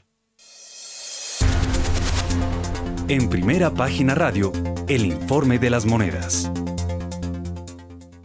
La tasa representativa del mercado para hoy viernes 3 de marzo es de 4.855 pesos con 83 centavos, un aumento de 0,15%, 7 pesos con 5 centavos en comparación a la cotización del jueves. El dólar en el spot tuvo una reducción del 0,58%, 28 pesos con 12 centavos hasta los 4.800 pesos. Entre tanto, el next day un aumento de 0,09% frente al cierre en el spot quedando en 4.804 pesos con 40 centavos. Con este comportamiento, la devaluación año corrido llegó a 0,95%, está subiendo 0,15 puntos porcentuales y la devaluación en los últimos 12 meses llegó a 25,70%, subiendo 1,42 puntos porcentuales. Bueno, son las 7 de la mañana y 20 minutos. A ver, dólar eh, y tasas de interés. Eh, siento que el mercado últimamente se ha medio tranquilizado. A ver, Juanita Telles, ¿cómo ve esta relación tasas eh, de los TES y dólar? Bueno, efectivamente nos estamos, eh, después de, hemos empezado como el año con, con, mucha volatilidad de tasa, vimos en algún momento casi los 5.000, ahora estamos hablando más de los 4.800 como nos estaban contando, 4.855, nosotros creemos que la tasa de cambio puede estar a final de año efectivamente cercano a estos valores, 4.800 y ha habido, digamos, eh, mucha volatilidad y viene mucha volatilidad relacionada con tasas efectivamente, eh, dependiendo de temas internacionales y un poco lo decía yo antes, es eh, los mercados están esperando una Fed que baje la tasa de interés de Estados Unidos, digamos, más rápido de lo que estamos esperando los economistas y eso puede generar mucho ruido en el verano que afecte eh, la tasa de cambio colombiana. Entonces yo ahí estamos esperando algo de volatilidad cuando el mercado no se una, digamos, o se dé cuenta que la Fed no puede bajar tan rápido sus tasas de interés, con efectos sobre las monedas latinoamericanas y obviamente sobre el peso colombiano. Ese es un tema importante. Sin embargo, eh, ayer estábamos leyendo, estaba leyendo un informe de Capital Economics que están mucho más optimistas con el peso colombiano que nosotros y piensan que puede estar cerrando el año más a 4.400. Muestran, muestran ellos un poco esta idea de que Colombia ya tuvo un castigo importante por sus desequilibrios y que ahora hay un espacio para mejora. Entonces yo creo que es una discusión muy importante esa al lado de lo que está pasando con las tasas de los, de los tesoros colombianos o de los TES colombianos y al lado de lo que puede hacer el Banco Central también en términos de tasas de interés y qué está adelantando el mercado. Entonces yo creo que esa combinación es importante. Hay mucha incertidumbre, pero yo diría que la palabra para tasa de cambio este año va a seguir siendo volatilidad para la tasa de cambio colombiana. Son las 7 de la mañana y 23 minutos. Vamos a hacer un paréntesis para que tanto Juanita como Munir no se me vayan a ir porque hoy es muy importante el examen o el análisis de la inflación, eh, porque tenemos un invitado especial a raíz de dos noticias mm, judiciales que se produjeron ayer y que son de una gran trascendencia. La primera, ¿cuál es, eh, Juan Sebastián? Pues es que fíjese, Héctor Oyentes, que al finalizar la tarde más o menos se produjo una noticia de bastante relevancia porque el Consejo de Estado tumbó las facultades del presidente Gustavo Petro para asumir la regulación de los servicios públicos en el país. Además, declaró medida cautelar de urgencia de suspensión provisional al decreto. En el fallo de 32 páginas, el Consejo de Estado analiza los argumentos y además los requerimientos de las personas que solicitaron la suspensión provisional del mencionado decreto y resolvió a su favor dice este documento, decretar la medida cautelar de urgencia de suspensión provisional de los efectos jurídicos del decreto 227 del 16 de febrero de 2023, por el cual se reasumen algunas de las funciones presidenciales de carácter regulatorio en, en materia de servicios públicos domiciliarios y se dictan otras disposiciones. Bueno, pero esa no fue la única noticia judicial importante. Hubo otra muy trascendental porque mm, observo que es la primera vez que la Corte eh, Constitucional se abroga esa, esa capacidad, la capacidad de suspender provisionalmente una ley cuando es demandada y cuando se observa que viola abiertamente la Constitución, entonces mientras deciden de fondo la demanda, suspenden eh, esa, esa, ese acto legal. A ver, eh, Juan Sebastián, ¿de qué se trata? Sí, señor. En detalle es lo siguiente. Fíjese que la Corte Constitucional estrena el trámite de urgencia nacional en demanda contra los diálogos con estructuras criminales armadas. Vía jurisprudencia, por primera vez, la Corte Constitucional aceptó que puede suspender provisionalmente una ley o un decreto con fuerza de ley cuando éste es demandado y se hace evidente que está violando la Constitución. Sin embargo, la demanda contra aquellos acercamientos y conversaciones con estructuras armadas u organizadas de alto impacto con miras a llegar a un acuerdo con el Estado para su sometimiento a la justicia y desmantelamiento consagrados en la Ley 2272 de 2022, la Corte no encontró una abierta transgresión de la Carta Política. Asimismo, el alto tribunal decidió impartir el trámite de urgencia nacional al proceso de 500, en mejor, de 15040, el cual eh, deberá ser tramitado y fallado preferentemente según lo previsto en el artículo 9 del decreto 2067 de 1991, el artículo 63A de la Ley 270 de 1996, adicionado por el artículo 16 de la Ley 1285 de 2009, de 2009 y el artículo 42 del reglamento de la Corte Constitucional. Bueno, por este motivo está con nosotros el jurista y reconocido eh, experto en materia constitucional Juan Manuel Chávez. Eh, ¿Por cuál de los dos temas quiere empezar, Juan Manuel? Eh, Héctor y oyentes, muy buenos días. Bueno, yo empezaría por señalar que estamos hablando de suspensiones provisionales. Eh, empezaría por, el Consejo de Estado para celebrar que el Consejo tomó la decisión de suspender el decreto de asunción de funciones eh, de regulación por parte del presidente de la República eh, lo hizo de manera pronta, eh, señalando que las funciones que la Constitución le da al presidente de la República en materia de servicios públicos no son la fijación de tarifas y que el presidente no puede asumir esas funciones que el legislador le dio directamente a la Comisión de Regulación.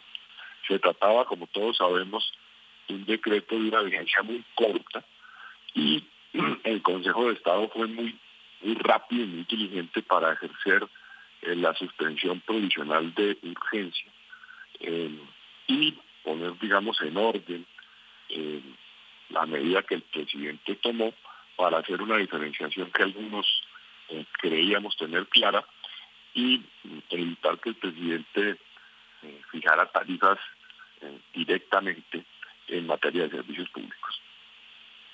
Bueno, ahí me nace una pregunta, porque si uno se pone a mirar, eh, el Ejecutivo reside pues eh, principalmente y fundamentalmente en el presidente de la República, quien por desarrollo de la ley o desarrollo de la Constitución, pues delega muchas de esas funciones que eh, residen en él. ¿Por qué en este caso eh, el presidente de la República, que a donde todos los, todos los ríos terminan confluyendo ahí, ¿por qué no puede tener esa capacidad?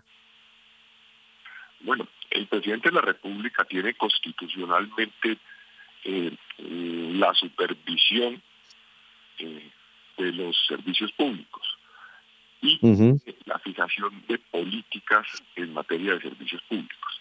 Pero la misma constitución le da al legislador la competencia para fijar el régimen jurídico de los servicios públicos. Eh, tradicionalmente se ha entendido que lo que es inspección y vigilancia es una competencia presidencial que delega en las superintendencias y en algunos casos en las comisiones de regulación. Mm, ha habido jurisprudencia al respecto, incluso jurisprudencia que decía que no se podía delegar, que era una competencia que eh, tenía el presidente de la República.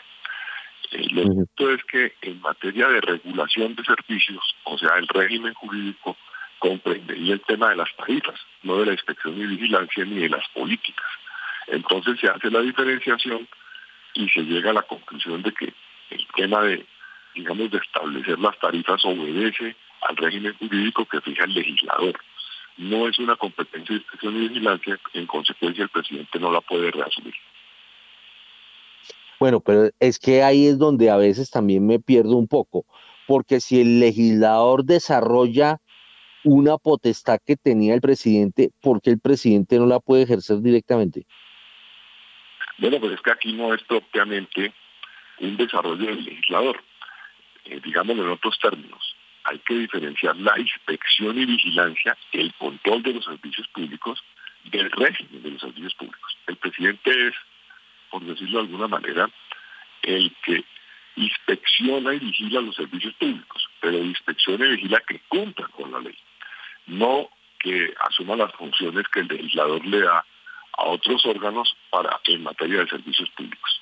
Y digamos o sea, si lo entiendo, si lo entiendo bien es el, el presidente es como el policía de tránsito pero no es el que elabora las, el reglamento del tránsito. Correcto, el presidente es o equivaldría a los superintendentes que, vigilan, pero no a los que establecen las reglas de cómo se cumplen eh, los servicios públicos. Mm, correcto. Y eh, por este motivo, ah, bueno, la suspensión provisional, ¿qué implica? O sea, ¿deja inmediatamente de tener efecto ese acto del presidente Petro? Sí, la suspensión provisional ha sido una figura eh, tradicional en materia de código contencioso administrativo y de control de los actos de la administración. Y es que cuando se, cuando se demanda la nulidad de un acto administrativo, existe la posibilidad de que sea suspendido mientras se adelanta el proceso de nulidad. Para que eh, se llegue a esa medida de suspensión provisional mientras se decide, eh, tiene que haber, digamos, eh, unos elementos que permitan al juez llegar a la conclusión de que sí hay una posibilidad de que el acto sea nulo y que conviene su suspensión. entonces, lo suspenden generalmente se hace al inicio del proceso mm, e implica que sus efectos eh, pues ya el, acto no los tiene y en consecuencia eh, las autoridades como los particulares no están eh, afectados por la decisión y la decisión queda en suspenso mientras se decide si es nulo o no. Bueno, muy bien, son las 7 de la mañana y 32 minutos. Estamos con Juan Manuel Charri, experto en materia constitucional. Bueno, pero ayer vi un fallo que usted sabe que hace mucho tiempo y, así nos conocimos, eh, estuve yo eh, lidiando el tema de la información que eh, surgía de las altas cortes. Y yo nunca en mi vida había visto un fallo como el que produjo ayer la Corte Constitucional, que le vi dos cosas muy novedosas. Una, que va a tener la capacidad, o dijo que en adelante va a, ejercer la capacidad de suspender provisionalmente aquellas leyes que violen abiertamente la Constitución y que al ser demandadas, mientras se define la demanda de fondo, pueden ser suspendidas provisionalmente. Primer punto. Y, el segundo que observé es que la Corte Constitucional va a estrenar un trámite, una cosa que yo nunca había visto eh, nunca, que es eh, dar como un, eh, como un mensaje de urgencia, estilo Congreso, pero este no es un mensaje de urgencia, sino un trámite de urgencia nacional a una demanda. Eso jamás lo había visto. Esto tiene que ver con unas normas de la ley 2272 de 2022, que aunque dijo que tenía la, capacidad de suspender provisionalmente, ayer no suspendió esas normas de la ley 2272 que eh, tiene que ver, según estaba leyendo acá, eh, con aquellos acercamientos y conversaciones con estructuras armadas u organizadas de alto impacto con miras a llegar a un acuerdo con el Estado para su sometimiento a la justicia y desmantelamiento según una, una reza, una norma del artículo segundo de, de esa ley 2272 de 2022. Bueno, explíqueme ese par de nuevas o de novedosas eh, no sé si facultades que tiene la Corte Constitucional. Esto diría que la primera, o sea, la posibilidad de que la Corte Constitucional suspenda las leyes, como lo hace la jurisdicción contenciosa administrativa desde hace mucho tiempo en materia de actos administrativos, es una decisión jurisprudencial a mi juicio muy criticable, en el sentido de que la Corte Constitucional tiene funciones limitadas las expresamente establecidas en la Constitución y pues no, existen ni en la Constitución ni en la ley, es una creación jurisprudencial. Lamentablemente la Corte de tiempo atrás ha venido jurisprudencialmente creando muchas eh, figuras, en mi opinión, eh, extendiendo las competencias de la propia Corte. Para citar una, está la tesis de la sustitución de la Constitución. Eh, la la Carta Fundamental es clara cuando dice que eh, la Corte conocerá de las reformas a la Constitución únicamente por vicios de procedimiento. Pues bien, la Corte en su momento empezó con una decisión parecida a la que estamos comentando, no declaró ninguna inconstitucionalidad, pero dijo que ella podía eh, estudiar si se cambiaba la Constitución en lugar de reformarla. Y por esa vía entró con una serie de requisitos jurisprudenciales a conocer eh, el contenido de los actos eh, de reforma a la Constitución. algo que a mi juicio no debe hacer y le da un poder mucho más alto que, el que la Constitución le atribuye y nos dejó, para decirlo en términos muy simples, presos de la Corte Constitucional en materia de reformas a la Constitución. Pues bien, ahora eh, da un paso en un sentido distinto, tal vez procedimental, argumentando por supuesto que es la guardiana de la Constitución, para decir que puede suspender eh, las leyes cuando se den eh, unas circunstancias de, de efectos perjudiciales de la ley mientras se tramita el proceso de constitucionalidad o sea, copiando la jurisdicción contenciosa en materia de suspensión provisional. Eh, y dice que podría suspender las leyes eh, si se dan esos requisitos a juicio de la propia Corte. Es una competencia que no existe en la Constitución, que no existe en la ley, y entramos en, una creación jurisprudencial que en el derecho comparado se conoce como activismo judicial. Eh, en algunas no pocas ocasiones distintas personas hemos calificado a nuestra corte como hiperactivista. Es un juez que genera mucha creación eh, jurisprudencial más allá de la de lo que las leyes y la constitución dice.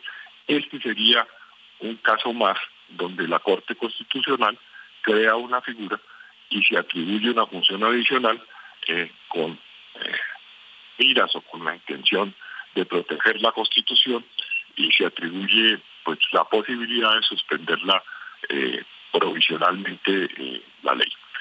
En cuanto al trámite de, urgencia, eh, tendría una opinión distinta. yo creería que se trata de una figura que establece el reglamento interno de la, de la corporación, en el sentido de que cuando hay temas de relevancia nacional, se le puede dar un trámite más ágil al interior de la corporación para efectos de del orden en que se tramitan los procesos eh, para que se tramite más ágilmente y se pueda obtener más pronto la decisión. Esa me parece que, ya existe, no me, no me parece que tenga gravedad y está en el reglamento interno de la corporación. pues yo la verdad no la conocía esta segunda, eh, pues no la había visto que se decretara mucho, eh, pero, pero obviamente que son dos, dos nuevas, digamos, atribuciones que tiene, sobre todo la primera, estoy, comparto con usted lo que usted dice de, de la suspensión provisional, eso yo nunca lo había visto en mi vida, y pues bueno, ¿eso es bueno o es malo? Pues, a ver, Héctor, uno diría que si se, si se hace la, la reflexión eh, individual, podría ser bueno en el sentido de que cosas abiertamente inconstitucionales no deben tener vigencia mientras se tramita eh, el juicio de constitucionalidad. Pero cuando se miran en perspectiva junto con otras decisiones de la Corte, estamos en presencia de un activismo judicial que amplía las funciones de la Corte Constitucional. Uno de los temas más delicados en el derecho constitucional es justamente las atribuciones del controlador.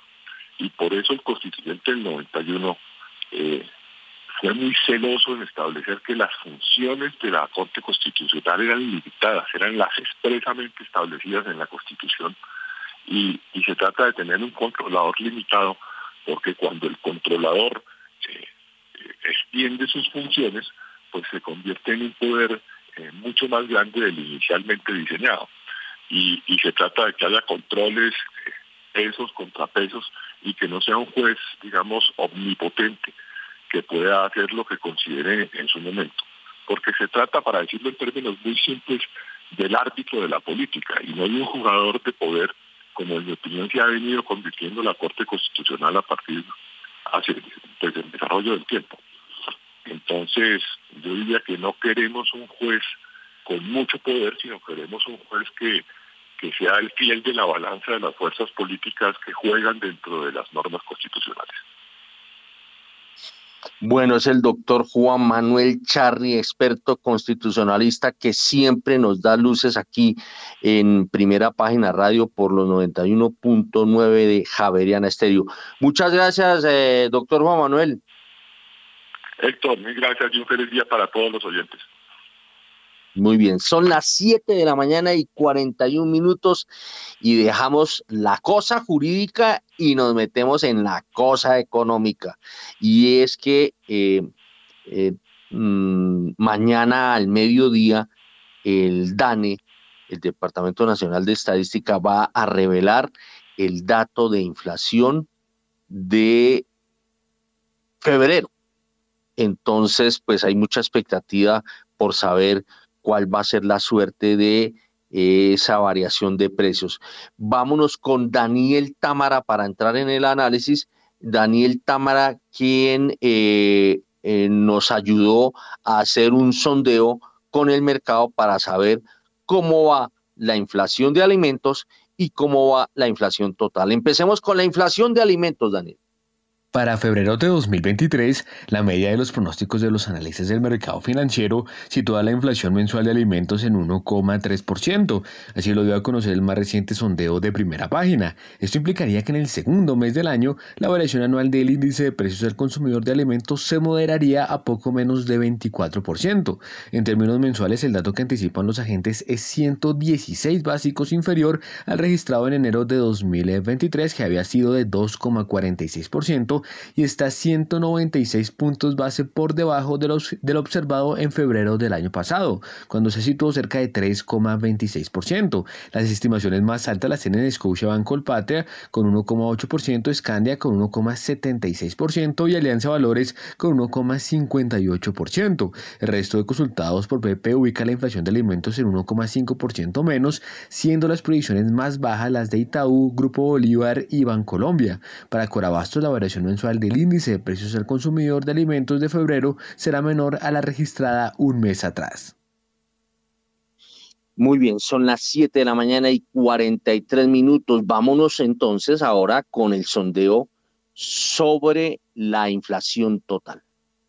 Los analistas del mercado en promedio ubican la inflación mensual de febrero de 2023 en 1,59%, con lo cual la variación anual bajaría a 13,21%. Así lo reveló el más reciente sondeo de primera página. La lectura mensual de la variación del índice de precios al consumidor de febrero que pronostican los agentes es inferior en 19 básicos con respecto al dato observado en enero pasado, que fue de 1,78%, y está 4 puntos base por debajo de la cifra registrada en el segundo mes del año pasado, que fue de 1,63%. En términos anuales, la inflación cedería cerca de 0,04 puntos porcentuales, pasando de 13,25% a 13,21%. Las proyecciones más altas para el segundo mes de 2023 son las de Bancolombia con 1,9%, Casa de Bolsa con 1,83% y Corfi Colombiana también con 1,83%. Entre tanto, las estimaciones más bajas son las de Grupo Bolívar con 1,3%, Scandia con 1,38% y BNP Paribas con 1,5%. Las expectativas en esta materia para el cierre de 2023 bajaron de 9,51% en la medición de PP para enero de 2023 a 9,27%. Cabe recordar que la inflación de todo 2022 fue de 13,12%. Bueno, un dato o una cosa que me llama la atención de la encuesta de primera página es que los analistas o el promedio de los analistas del mercado, por primera vez, yo estoy mirando aquí los antecedentes, por lo menos el año pasado, creo que nunca se dio. Por primera vez están calculando o está esperando el mercado, el promedio del mercado, una inflación de alimentos por debajo de la inflación total. Estaba mirando acá, por ejemplo, en enero la inflación total fue de 1,78 y la inflación de alimentos fue de 2,46. En diciembre la inflación total fue de 1,26 y la inflación de alimentos de 2,66 en noviembre 0,77 la total, la de alimentos 1,50 y así sucesivamente. En esta oportunidad, el mercado está esperando en promedio una inflación de alimentos más bajita que la total. 1.30 espera el mercado y los analistas en materia de inflación total eh, la esperan de 1,59% la total. A ver, Juanita Telles, ¿cuáles son sus cuentas? ¿También están así de locas o no? A ver, Héctor, yo creo que ahí hay dos temas. Uno, efectivamente, la inflación de alimentos la estamos viendo diferente que el año pasado y hay un efecto, por lo que hay un efecto base tan grande. Recordemos, y poco lo contaban ahora, que en febrero del año pasado la inflación estuvo muy alta, fue por encima del 3% mensual y eso nos genera un efecto base muy importante para la inflación de febrero. Entonces, por eso yo creo que todos estamos optimistas, entre comillas, de que la inflación de alimentos va a ir bajando y eso nos ayuda, digamos, o nos, nos, favorece un poco el cálculo del índice de la inflación total. Entonces, eh, yo creo que eso está ahí, hay un efecto base importante porque hemos visto una inflación de alimentos que sigue alta, pero el efecto base nos ayuda. Por el otro lado, la que no es alimentos, yo creo que ahí este, los febreros son meses difíciles en términos de indexación, eh, de todo lo que tiene que ver con el tema educativo que se nota en febrero. Recuerden que la primer, este primer trimestre del año se lleva buena o crea buena parte de la inflación de todo el año, de acuerdo con todo lo que hemos visto en la historia de Colombia. Y adicionalmente este año en febrero, en lo que no tiene que ver con alimentos, también tenemos todavía, yo creo, un efecto rezagado de la devaluación que se transmite inflación. Eso que le decimos los, los economistas, el pass-through, eh, va a afectar también la inflación. nosotros desde BBVA Research, ¿qué creemos? Nosotros creemos que la inflación va a estar un poco por encima de lo que dicen los analistas. La verdad es marginal, pero creemos que puede ser más un 1,65 mensual y eso nos dejaría la inflación total en 13.3, o sea, una ligeramente más alta que la que está esperando el mercado. Y se estabilizada en esos niveles de 13% y todavía, digamos, en niveles altos la, la inflación. Yo diría eso para empezar la discusión de inflación. Entonces, no, redondeme, ¿cuánto espera usted de inflación total en febrero? En febrero estamos viendo el 13.3 y su sondeo le estaba dando 13.2. La verdad es muy parecida. Nosotros estamos un poquito más pesimistas pensando que en lugar del 1.59 de su sondeo, nosotros estamos viéndola en 1.65. 1.65. Sí, y el, año pasado la inflación, eh, la inflación total fue de 1 1,63, o sea, dos básicos por encima de la que fue el año pasado. ¿Y en, en alimentos cómo es que está? En alimentos la estamos viendo muy parecida a ustedes, un poquito más, eh, digamos, ustedes las, ahí la tienen en el son de 1,3, la de nosotros está dando más o menos 1,2. Es muy parecida. 1,2. Bueno, muy bien. Bueno, esa es la de, no la nuestra, sino la de la del eh, promedio del mercado según el sondeo que hace primera página. El pronóstico de primera página lo estará revelando hacia las 9 y 15 de la mañana alimentos y hacia las 10 y cuarto de la mañana la inflación total. A ver, Munir Jalil, ¿cuáles son sus cifras? ¿Por qué, Héctor? ¿Se quiere copiar o qué? Entonces, eh, ah, pues usted sabe que yo tengo, ahora es cierto, yo soy el que está por la última carta, hermano. Entonces, usted el tallador, usted el tallador. Muy bien, entonces, venga, eh, no, yo creo que aquí eh, hay, cositas para mencionar. Ah, yo me atrevería a decir que la mayoría de analistas en el mes arrancamos con un pronóstico de inflación para febrero más alto que el que tenemos en este momento. Y la principal razón por la que hemos venido bajando ese pronóstico de que ya si el día de mañana ya, ya sale, eh, tiene que ver con el comportamiento de los alimentos. En nuestro caso particular, el seguimiento que nosotros le hacemos a este indicador de centrales mayoristas que publica el DANE de forma semanal, el CIPSA, ah, nos dice que durante el mes se observaron por primera vez en mucho tiempo unas caídas en precios de alimentos que nos llevaron, en nuestro caso particular, a bajar ese pronóstico de alimentos eh, de casi un 1,8, 1,9 que teníamos a un 1.12%, que es el que tenemos ahora. Entonces, hubo durante el mes un pedazo de información que fue ese del comportamiento de los alimentos, que fue bien significativo, lo cual me sirve también para hablar de lo que va a pasar el resto del año, Héctor, de una vez.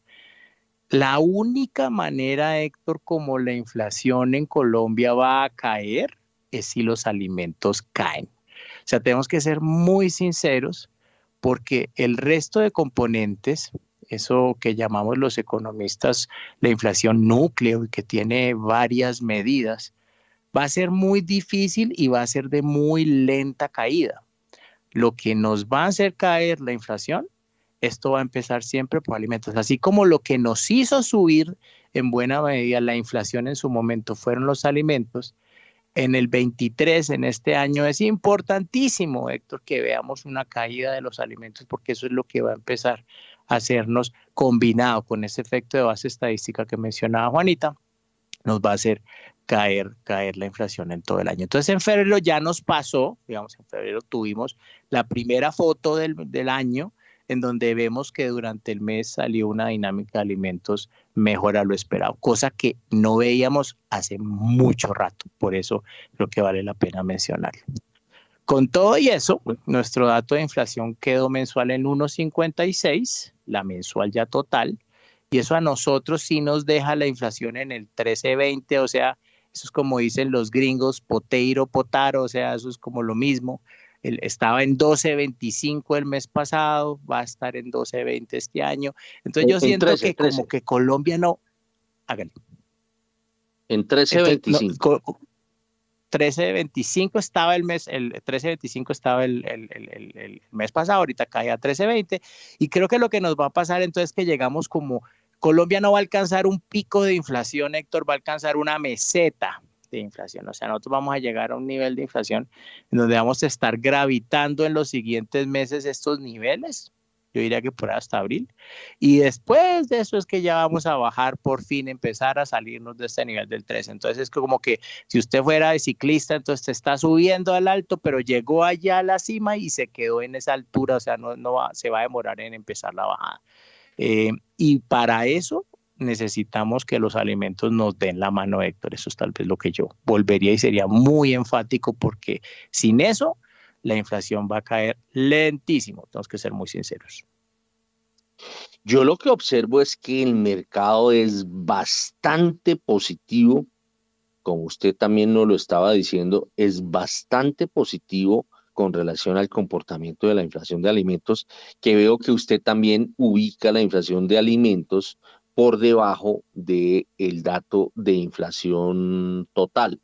Eh, en, diciembre la inflación de alimentos, o sea, yo siento que en diciembre, según las, los datos del DANE, había llegado a una copa, a una cúspide, porque en noviembre había sido de 1,50, estamos hablando de la inflación de alimentos, eh, venía de 1 octubre, de 1,21 brinca a 1,50 en noviembre, y luego se va hasta 2.66 en diciembre la inflación de alimentos y empieza a retroceder en 2.46 para enero.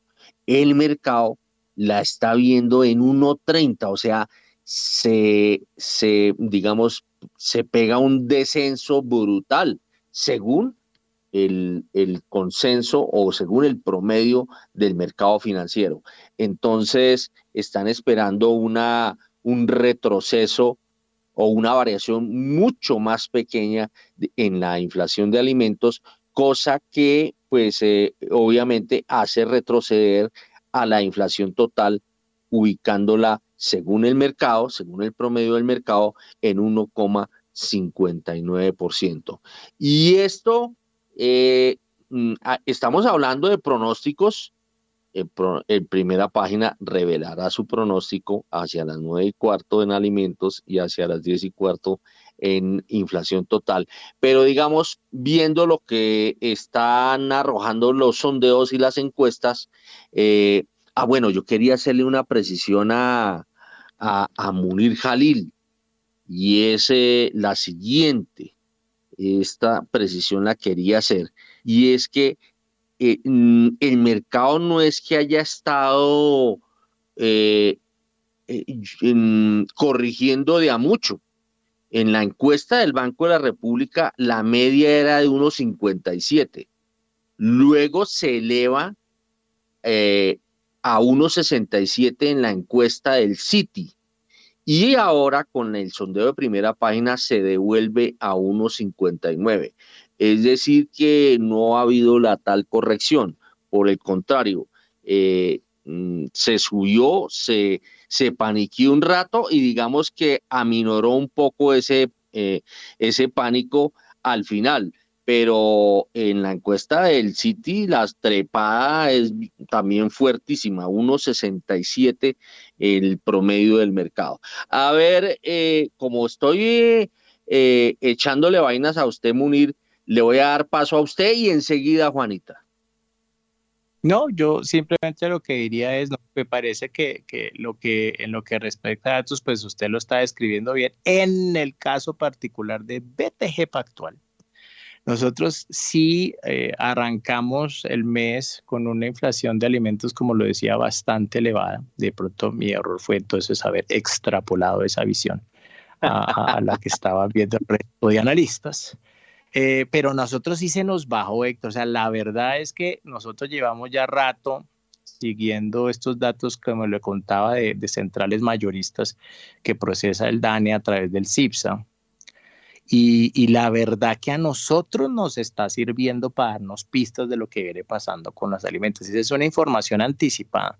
Y por eso es que pues estamos diciendo, vea, pues el dato de alimentos se nos va. ¿Dónde podemos estar equivocados? Ya es así, en lo que no sea alimentos en términos de que se venga pues una, unos datos distintos alimentos mucho más elevados. Eh, ahí Juanita mencionaba cosas muy importantes que están ahí pendientes durante el mes de febrero y que sí uno tiene que usar su puesto y que usted seguramente tuvo que echarle lápiz o le vaya, va a terminar de echarle lápiz ahora cuando que va, cuánto le va a poner de subidas a, a la educación, por ejemplo, este mes, que ese es el mes gordo, el mes más importante para ese rubro en todo el año, cuánto le va a poner alojamiento, eh, cuánto, que usted siempre mira las facturas, que la energía, que el gasto, siempre está muy pendiente de eso.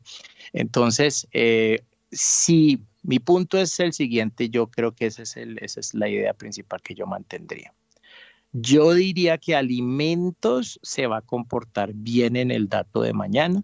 Y si estamos equivocados los analistas en el dato de inflación, no creo que sea por alimentos, sino que va a ser por el resto de componentes que de pronto sí eh, nos vienen con sorpresas tristemente, si es que se sube, si es que sale peor el dato, eh, en materia de indexación y en materia pues de todavía los efectos de subida del salario mínimo que le pega todavía a restaurantes y hoteles y a la parte de educación que pues es una gran incógnita. Eso, eso, eso es lo que yo diría, Héctor.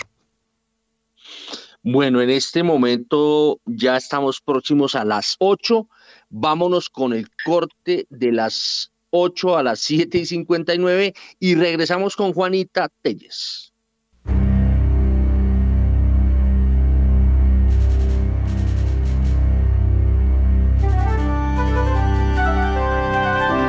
...91.9 Javeriana Estéreo, Bogotá.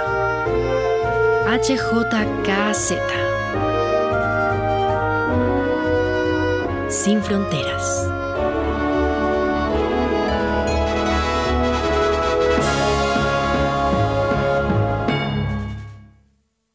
Bueno, son las ocho en punto. A ver, Juanita Telles del BBVA, redondee pues su dato y su percepción en torno a la inflación. Yo creo que hay un tema adicional un poco que tenemos que tener en cuenta y, pensando en qué puede pasar hacia adelante y sobre todo si mañana el dato nos puede sorprender o no.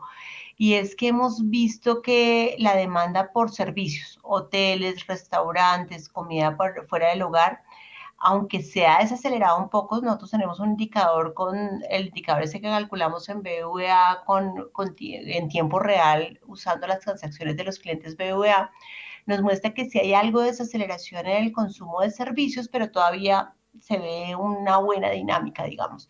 Eso puede presionar un poco la inflación de todo lo que tiene que ver con servicios, unido a lo que decía un poco Munir, y es miren, el salario mínimo todavía puede tener efectos sobre este sector de servicios que es muy intensivo en mano de obra. Entonces ahí puede haber alguna sorpresa y eso también nos va a decir cómo está el proceso de desaceleración de la economía, si efectivamente está desacelerándose, qué tanto en el campo de los servicios. Yo diría eso para, para el dato de mañana. Y a futuro, yo creo que estamos muy como en el resto del mundo, la inflación va a seguir, el va a seguir siendo el tema que vamos a discutir. Y aquí adicional a lo que decía Munir, el, el tema, los alimentos normalmente en estas situaciones bajan muy rápido, pero nosotros este año prevemos que no van a bajar tan rápido como lo hacen tradicionalmente, porque entre otras cosas estamos esperando que eh, se configure, digamos, un fenómeno de el niño y eso no sabemos de qué magnitud va a ser todavía. las estimaciones de, de, la temperatura del Pacífico todavía no nos dicen efectivamente si va a ser un niño fuerte o un niño débil pero eso también afecta, eso afecta al precio de los alimentos. Entonces, esa tendencia que esperamos de una caída de los alimentos probablemente no va a ser tan fuerte como en otras oportunidades de, de, la historia de Colombia, donde los alimentos caen muy fuertemente, el precio, pues el precio no, la inflación de alimentos cae fuertemente, no la estamos viendo así, eh, tan, tan fuerte y el clima nos va a afectar un poco. Entonces, yo diría eso, más los cuellos de botella, estos de fertilizantes, de cereales, que aunque han mejorado, pues siguen siendo unos cuellos de botella todavía que no se han resuelto completamente a nivel mundial por el tema de la guerra. Son las 8 de la mañana y dos minutos a las 8 y 2. Les cuento que según el pronóstico que hace todas las mañanas eh, sobre el dólar, eh, basado eh, en una buena parte de ayuda de Diego Rodríguez, el dólar estaría navegando en la jornada, en la jornada, no en la apertura, en la jornada que va de 8 de la mañana a 1 de la tarde, estaría navegando entre los 4.760 pesos y los 4.820 pesos. Hay que recordar, como ya nos lo dijo Nicolás eh, Espinosa, el dólar eh, cerró ayer en 4.800 pesos veo que el precio del dólar eh, nada que abre, ¿no? No, Juan Sebastián. No, señor. Bueno, hasta ahora no abre. Bueno, entonces seguimos, seguimos con ya tenemos. Eh, ¿Ya lo tenemos? Sí, señor. Bueno, entonces vámonos con el dólar. A esta hora, abren los mercados en Colombia. A las 8 de la mañana y 4 minutos y mucha atención porque el dólar abrió este viernes en 4.791 pesos con 25 centavos, baja 8 pesos con 75 centavos frente a su cierre de ayer que fue 4.800 pesos. Reiteramos entonces, dato de apertura, 4.791 pesos con 25 centavos, baja 8 pesos con 75 centavos frente a su cierre de ayer. Bueno, y me dicen que ahora está cogiendo eh, más para abajo, 4.780. A ver, Juanita Telles, la bola de cristal del dólar hoy. Bueno, eh, al principio estuvimos hablando sobre bolsas eh, en Latinoamérica, por ejemplo, y veíamos unos resultados positivos. Estábamos viendo la inflación, pues los datos de PMI en Europa. Yo creo que va a ser de, probablemente un, un buen pues va a haber un buen desempeño del, peso colombiano hoy y lo vemos aquí en la apertura, pero yo creo que es con esas noticias globales más que haya algo local que, que, nos afecte, creería yo. Bueno, a mí me escriben muy seguido de gente que maneja bodegas, que son importadores de, eh, de granos e importadores de alimentos de Corabastos y lo único que le, le preguntan, bueno, ¿y hoy para dónde va el dólar? ¿Para dónde va el dólar? A ver, eh, Munir Jalil de BTG Factual. No, para abajo, Héctor. Yo creo que usted hoy hizo, sin, sin quererlo, tal vez una de las entrevistas más interesantes, porque mm, créame que hablando con los inversionistas extranjeros, una de las noticias que yo creo que va a afectar positivamente, aparte de ese sentimiento eh, externo que también da favorable para que sea algo de apreciación. El mundo de alguna manera amaneció con el dólar débil eh, con respecto a las principales monedas, entonces eso ayuda. Pero yo le diría a Héctor que estas decisiones judiciales, este juego del check and balances, como dicen los gringos, eh, ese equilibrio de poderes, si lo fuéramos a, traducir, termina siendo una noticia muy positiva para los inversionistas extranjeros. Entonces esas decisiones de la corte, esa, ese, eso de, decir, bueno, yo estoy aquí también, o sea, esto no es que se haga básicamente lo que el Ejecutivo quiera, sino que hay otros poderes también que, que entran en conjunción, me parece que es bastante positivo y las conversaciones que yo tuve después de estos anuncios con los que usted habló ahora con el, con el, con el doctor Char, pues lo cierto es que eh, sin lugar a dudas generan a la luz de los inversionistas extranjeros un poco de tranquilidad de que decisiones que se tomen que estén por fuera del marco institucional, pues hay otras instituciones, hay otros poderes que se van a encargar de reversarlas. Entonces, así sea por ahora transitorio, así esto no sea una decisión definitiva, eso lo tenemos muy claro, pero yo creo que genera como un buen sentimiento y eso ah, es favorable para la cotización del peso, eso es lo que yo diría. 807, ¿usted comparte eso, eh, Juanita Telles del BBVA, esto de los pesos y contrapesos?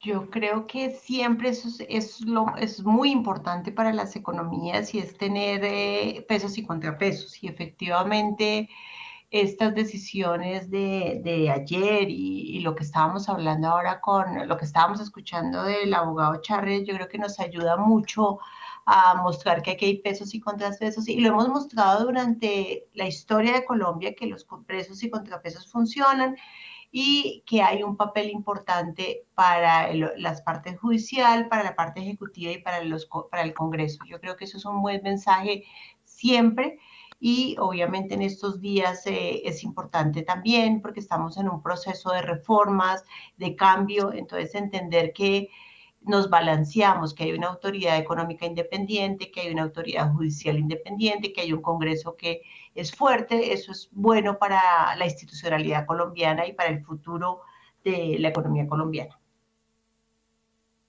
Muy bien, son las 8 eh, de la mañana y 8 minutos. Aquí yo veo, eh, mm, pondera mucho la, los comentarios que hizo Juan Manuel Charri en torno a, estas decisiones que eh, la decisión del Consejo estaba de suspender esa, esa, ese decreto en donde el presidente de la República eh, se abrogaba ciertas funciones para manejar el tema de tarifas de los servicios públicos.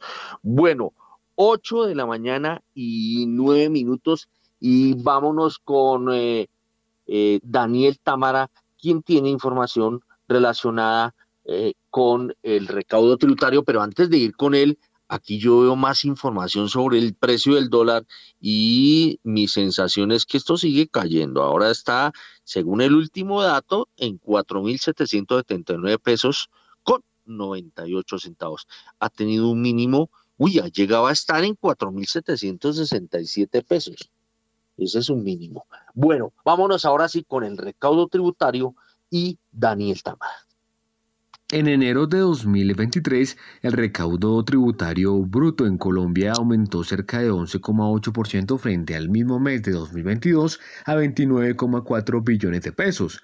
De acuerdo con cifras de la Dirección de Impuestos y Aduanas Nacionales, en el primer mes del año el recaudo bruto de impuestos alcanzó los cerca de 26,3 billones de pesos, hablando de lo que fue el resultado de hace un año. Ahora bien, los tributos asociados a la actividad económica interna sumaron cerca de 25,3 billones de pesos y tuvieron una participación de 86,3% en el resultado total. Comparado con enero de 2022 se observó un crecimiento de 13,4% en términos reales. Entre tanto, los tributos asociados al comercio exterior llegaron a 4,04 billones de pesos, el 13,7% del saldo total, y frente al mes, o más bien frente al primer mes de 2022, se registró un aumento de 2,6% en términos reales. Bueno, y también Daniel Tamara nos cuenta que la retención en la fuente a título de renta e IVA aportaron el 70,4% del recaudo bruto de impuestos en Colombia en enero de este año. Y también nos dice que el ministro de Hacienda, José Antonio Campo, parte este sábado rumbo a Chile para participar en el evento de la CEPAL y la CAF. Eh, vuelve a Colombia a mediados de la otra semana y días después sale para Panamá a la reunión del Banco Interamericano de Desarrollo. Fitch, por su parte, advierte que Colombia está en el pequeño grupo de países de América Latina que al cierre de 2022 sigue teniendo déficits fiscales superiores al periodo prepandemia. En enero de este año, la deuda bruta del Gobierno Nacional Central en Colombia disminuyó 7,7 puntos porcentuales frente a diciembre de 2022 a 56,4% del Producto Interno Bruto. Y al 24 de febrero de este año, el saldo de depósitos del Tesoro se desplomó 47,6% frente al mismo periodo de 2022 a 11,9 billones de pesos.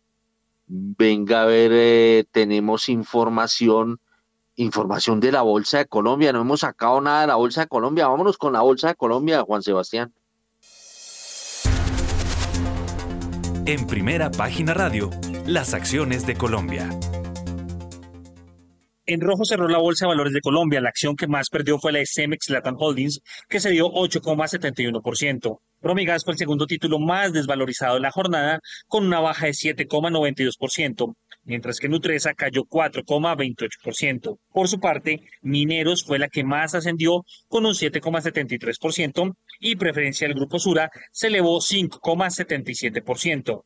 El Colcap bajó 0,82% a 1.189,09 unidades y el Colir lo hizo en 0,67% a 747,55 puntos. 8 de la mañana y 13 minutos. Aquí estoy, sigo mirando el tema del dólar. Eh, aquí veo que, ¿para dónde cogió? Bueno, el dólar estaba, llegó a bajar a 4.768 pesos con 5 centavos y eh, eh, se devolvió a 4.772, pero como observamos, está eh, muy por debajo del cierre de ayer, que fue de 4.800 pesos. Aquí están, me están procesando nueva información. Venga a ver qué más nos encontramos en materia de dólar. Mientras nos cuenta, venga a ver, aquí está, aquí está, aquí está. El más reciente, 4.777 pesos, promedio 4.775 pesos y el mínimo es de 4.767 pesos. Seguimos con eh, más información del paquetaco minero energético, Juan Sebastián. Sí, señor, porque ya está listo con nosotros Romario Ortiz, porque hay nueva viceministra de Minas. ¿De quién se trata, Romario? Johanna Rocha Gómez será la nueva viceministra de Minas tras la renuncia de Giovanni Franco Sepúlveda. Rocha Gómez es abogada con estudios de posgrados en Derechos Humanos, Derecho Internacional Humanitario y Ciencia Política. Cuenta con más de 15 años de experiencia profesional y conocimientos en Derecho Internacional, Ambiental y Minero. Actualmente se desempeña como directora de formalización minera del Ministerio de Minas y hay nueva junta directiva de la Asociación Nacional de Servicios Públicos y Comunicaciones. La Asociación Nacional de Servicios Públicos y Comunicaciones Andesco eligió su nueva junta directiva para el periodo 2023-2025. La presidenta será Mónica Contreras de Transportadora de Gas Internacional TGI. El vicepresidente será Manuel Vicente Barrera de Aguas de Cartagena. Las compañías que serán los miembros principales de la Junta son Empresas Municipales de Cali, Empresas Públicas de Medellín, Promigas, Grupo de Energía de Bogotá, Aguas de Cartagena, Interaseo, Enel Colombia, TGI, Tigo Une, Urbacer y Aguas de Manizales. Los suplentes son Celsia, Isagen, AAA, Empresas de Telecomunicaciones de Bogotá, Empresa de Acueducto y Alcantarillado de Bogotá, Veolia, Interconexión Eléctrica, Banti, Colombia Telecomunicaciones, Movistar, Termobarranquilla y la Compañía Energética de Occidente. Muy bien, gracias Romario, 8 de la mañana y 16 minutos. Y Diana, no, se tiene información y actualización de la situación que se vive a causa de la suspensión de operaciones por parte de Viva. ¿Cómo han, eh, contribuido también otras aerolíneas eh, a la superación de esta situación? Desde la noche del 27 de febrero, cuando Viva cesó operaciones, LATAM Airlines Colombia ha reubicado un total de 3.198 pasajeros 2.522 en rutas nacionales y 676 en vuelos internacionales.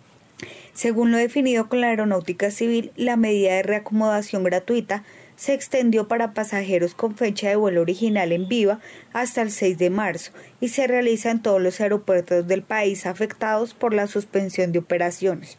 Por su parte, desde el 28 de febrero hasta el momento, Avianca ha reubicado a más de 7.400 personas, ha dispuesto 25 vuelos adicionales y ha ofrecido más de 13.500 sillas, priorizando la conectividad de las regiones y los usuarios. Algunos de sus resultados son van más de 7.400 pasajeros reubicados, 5 aviones, aviones adicionales, 25 vuelos adicionales. Los destinos con más vuelos son San Andrés, Santa Marta, Leticia, Medellín, Lima y Buenos Aires. Gracias, Rolando, por su completa información. 8 de la mañana y 18 minutos. Y así llegamos al final de esta emisión.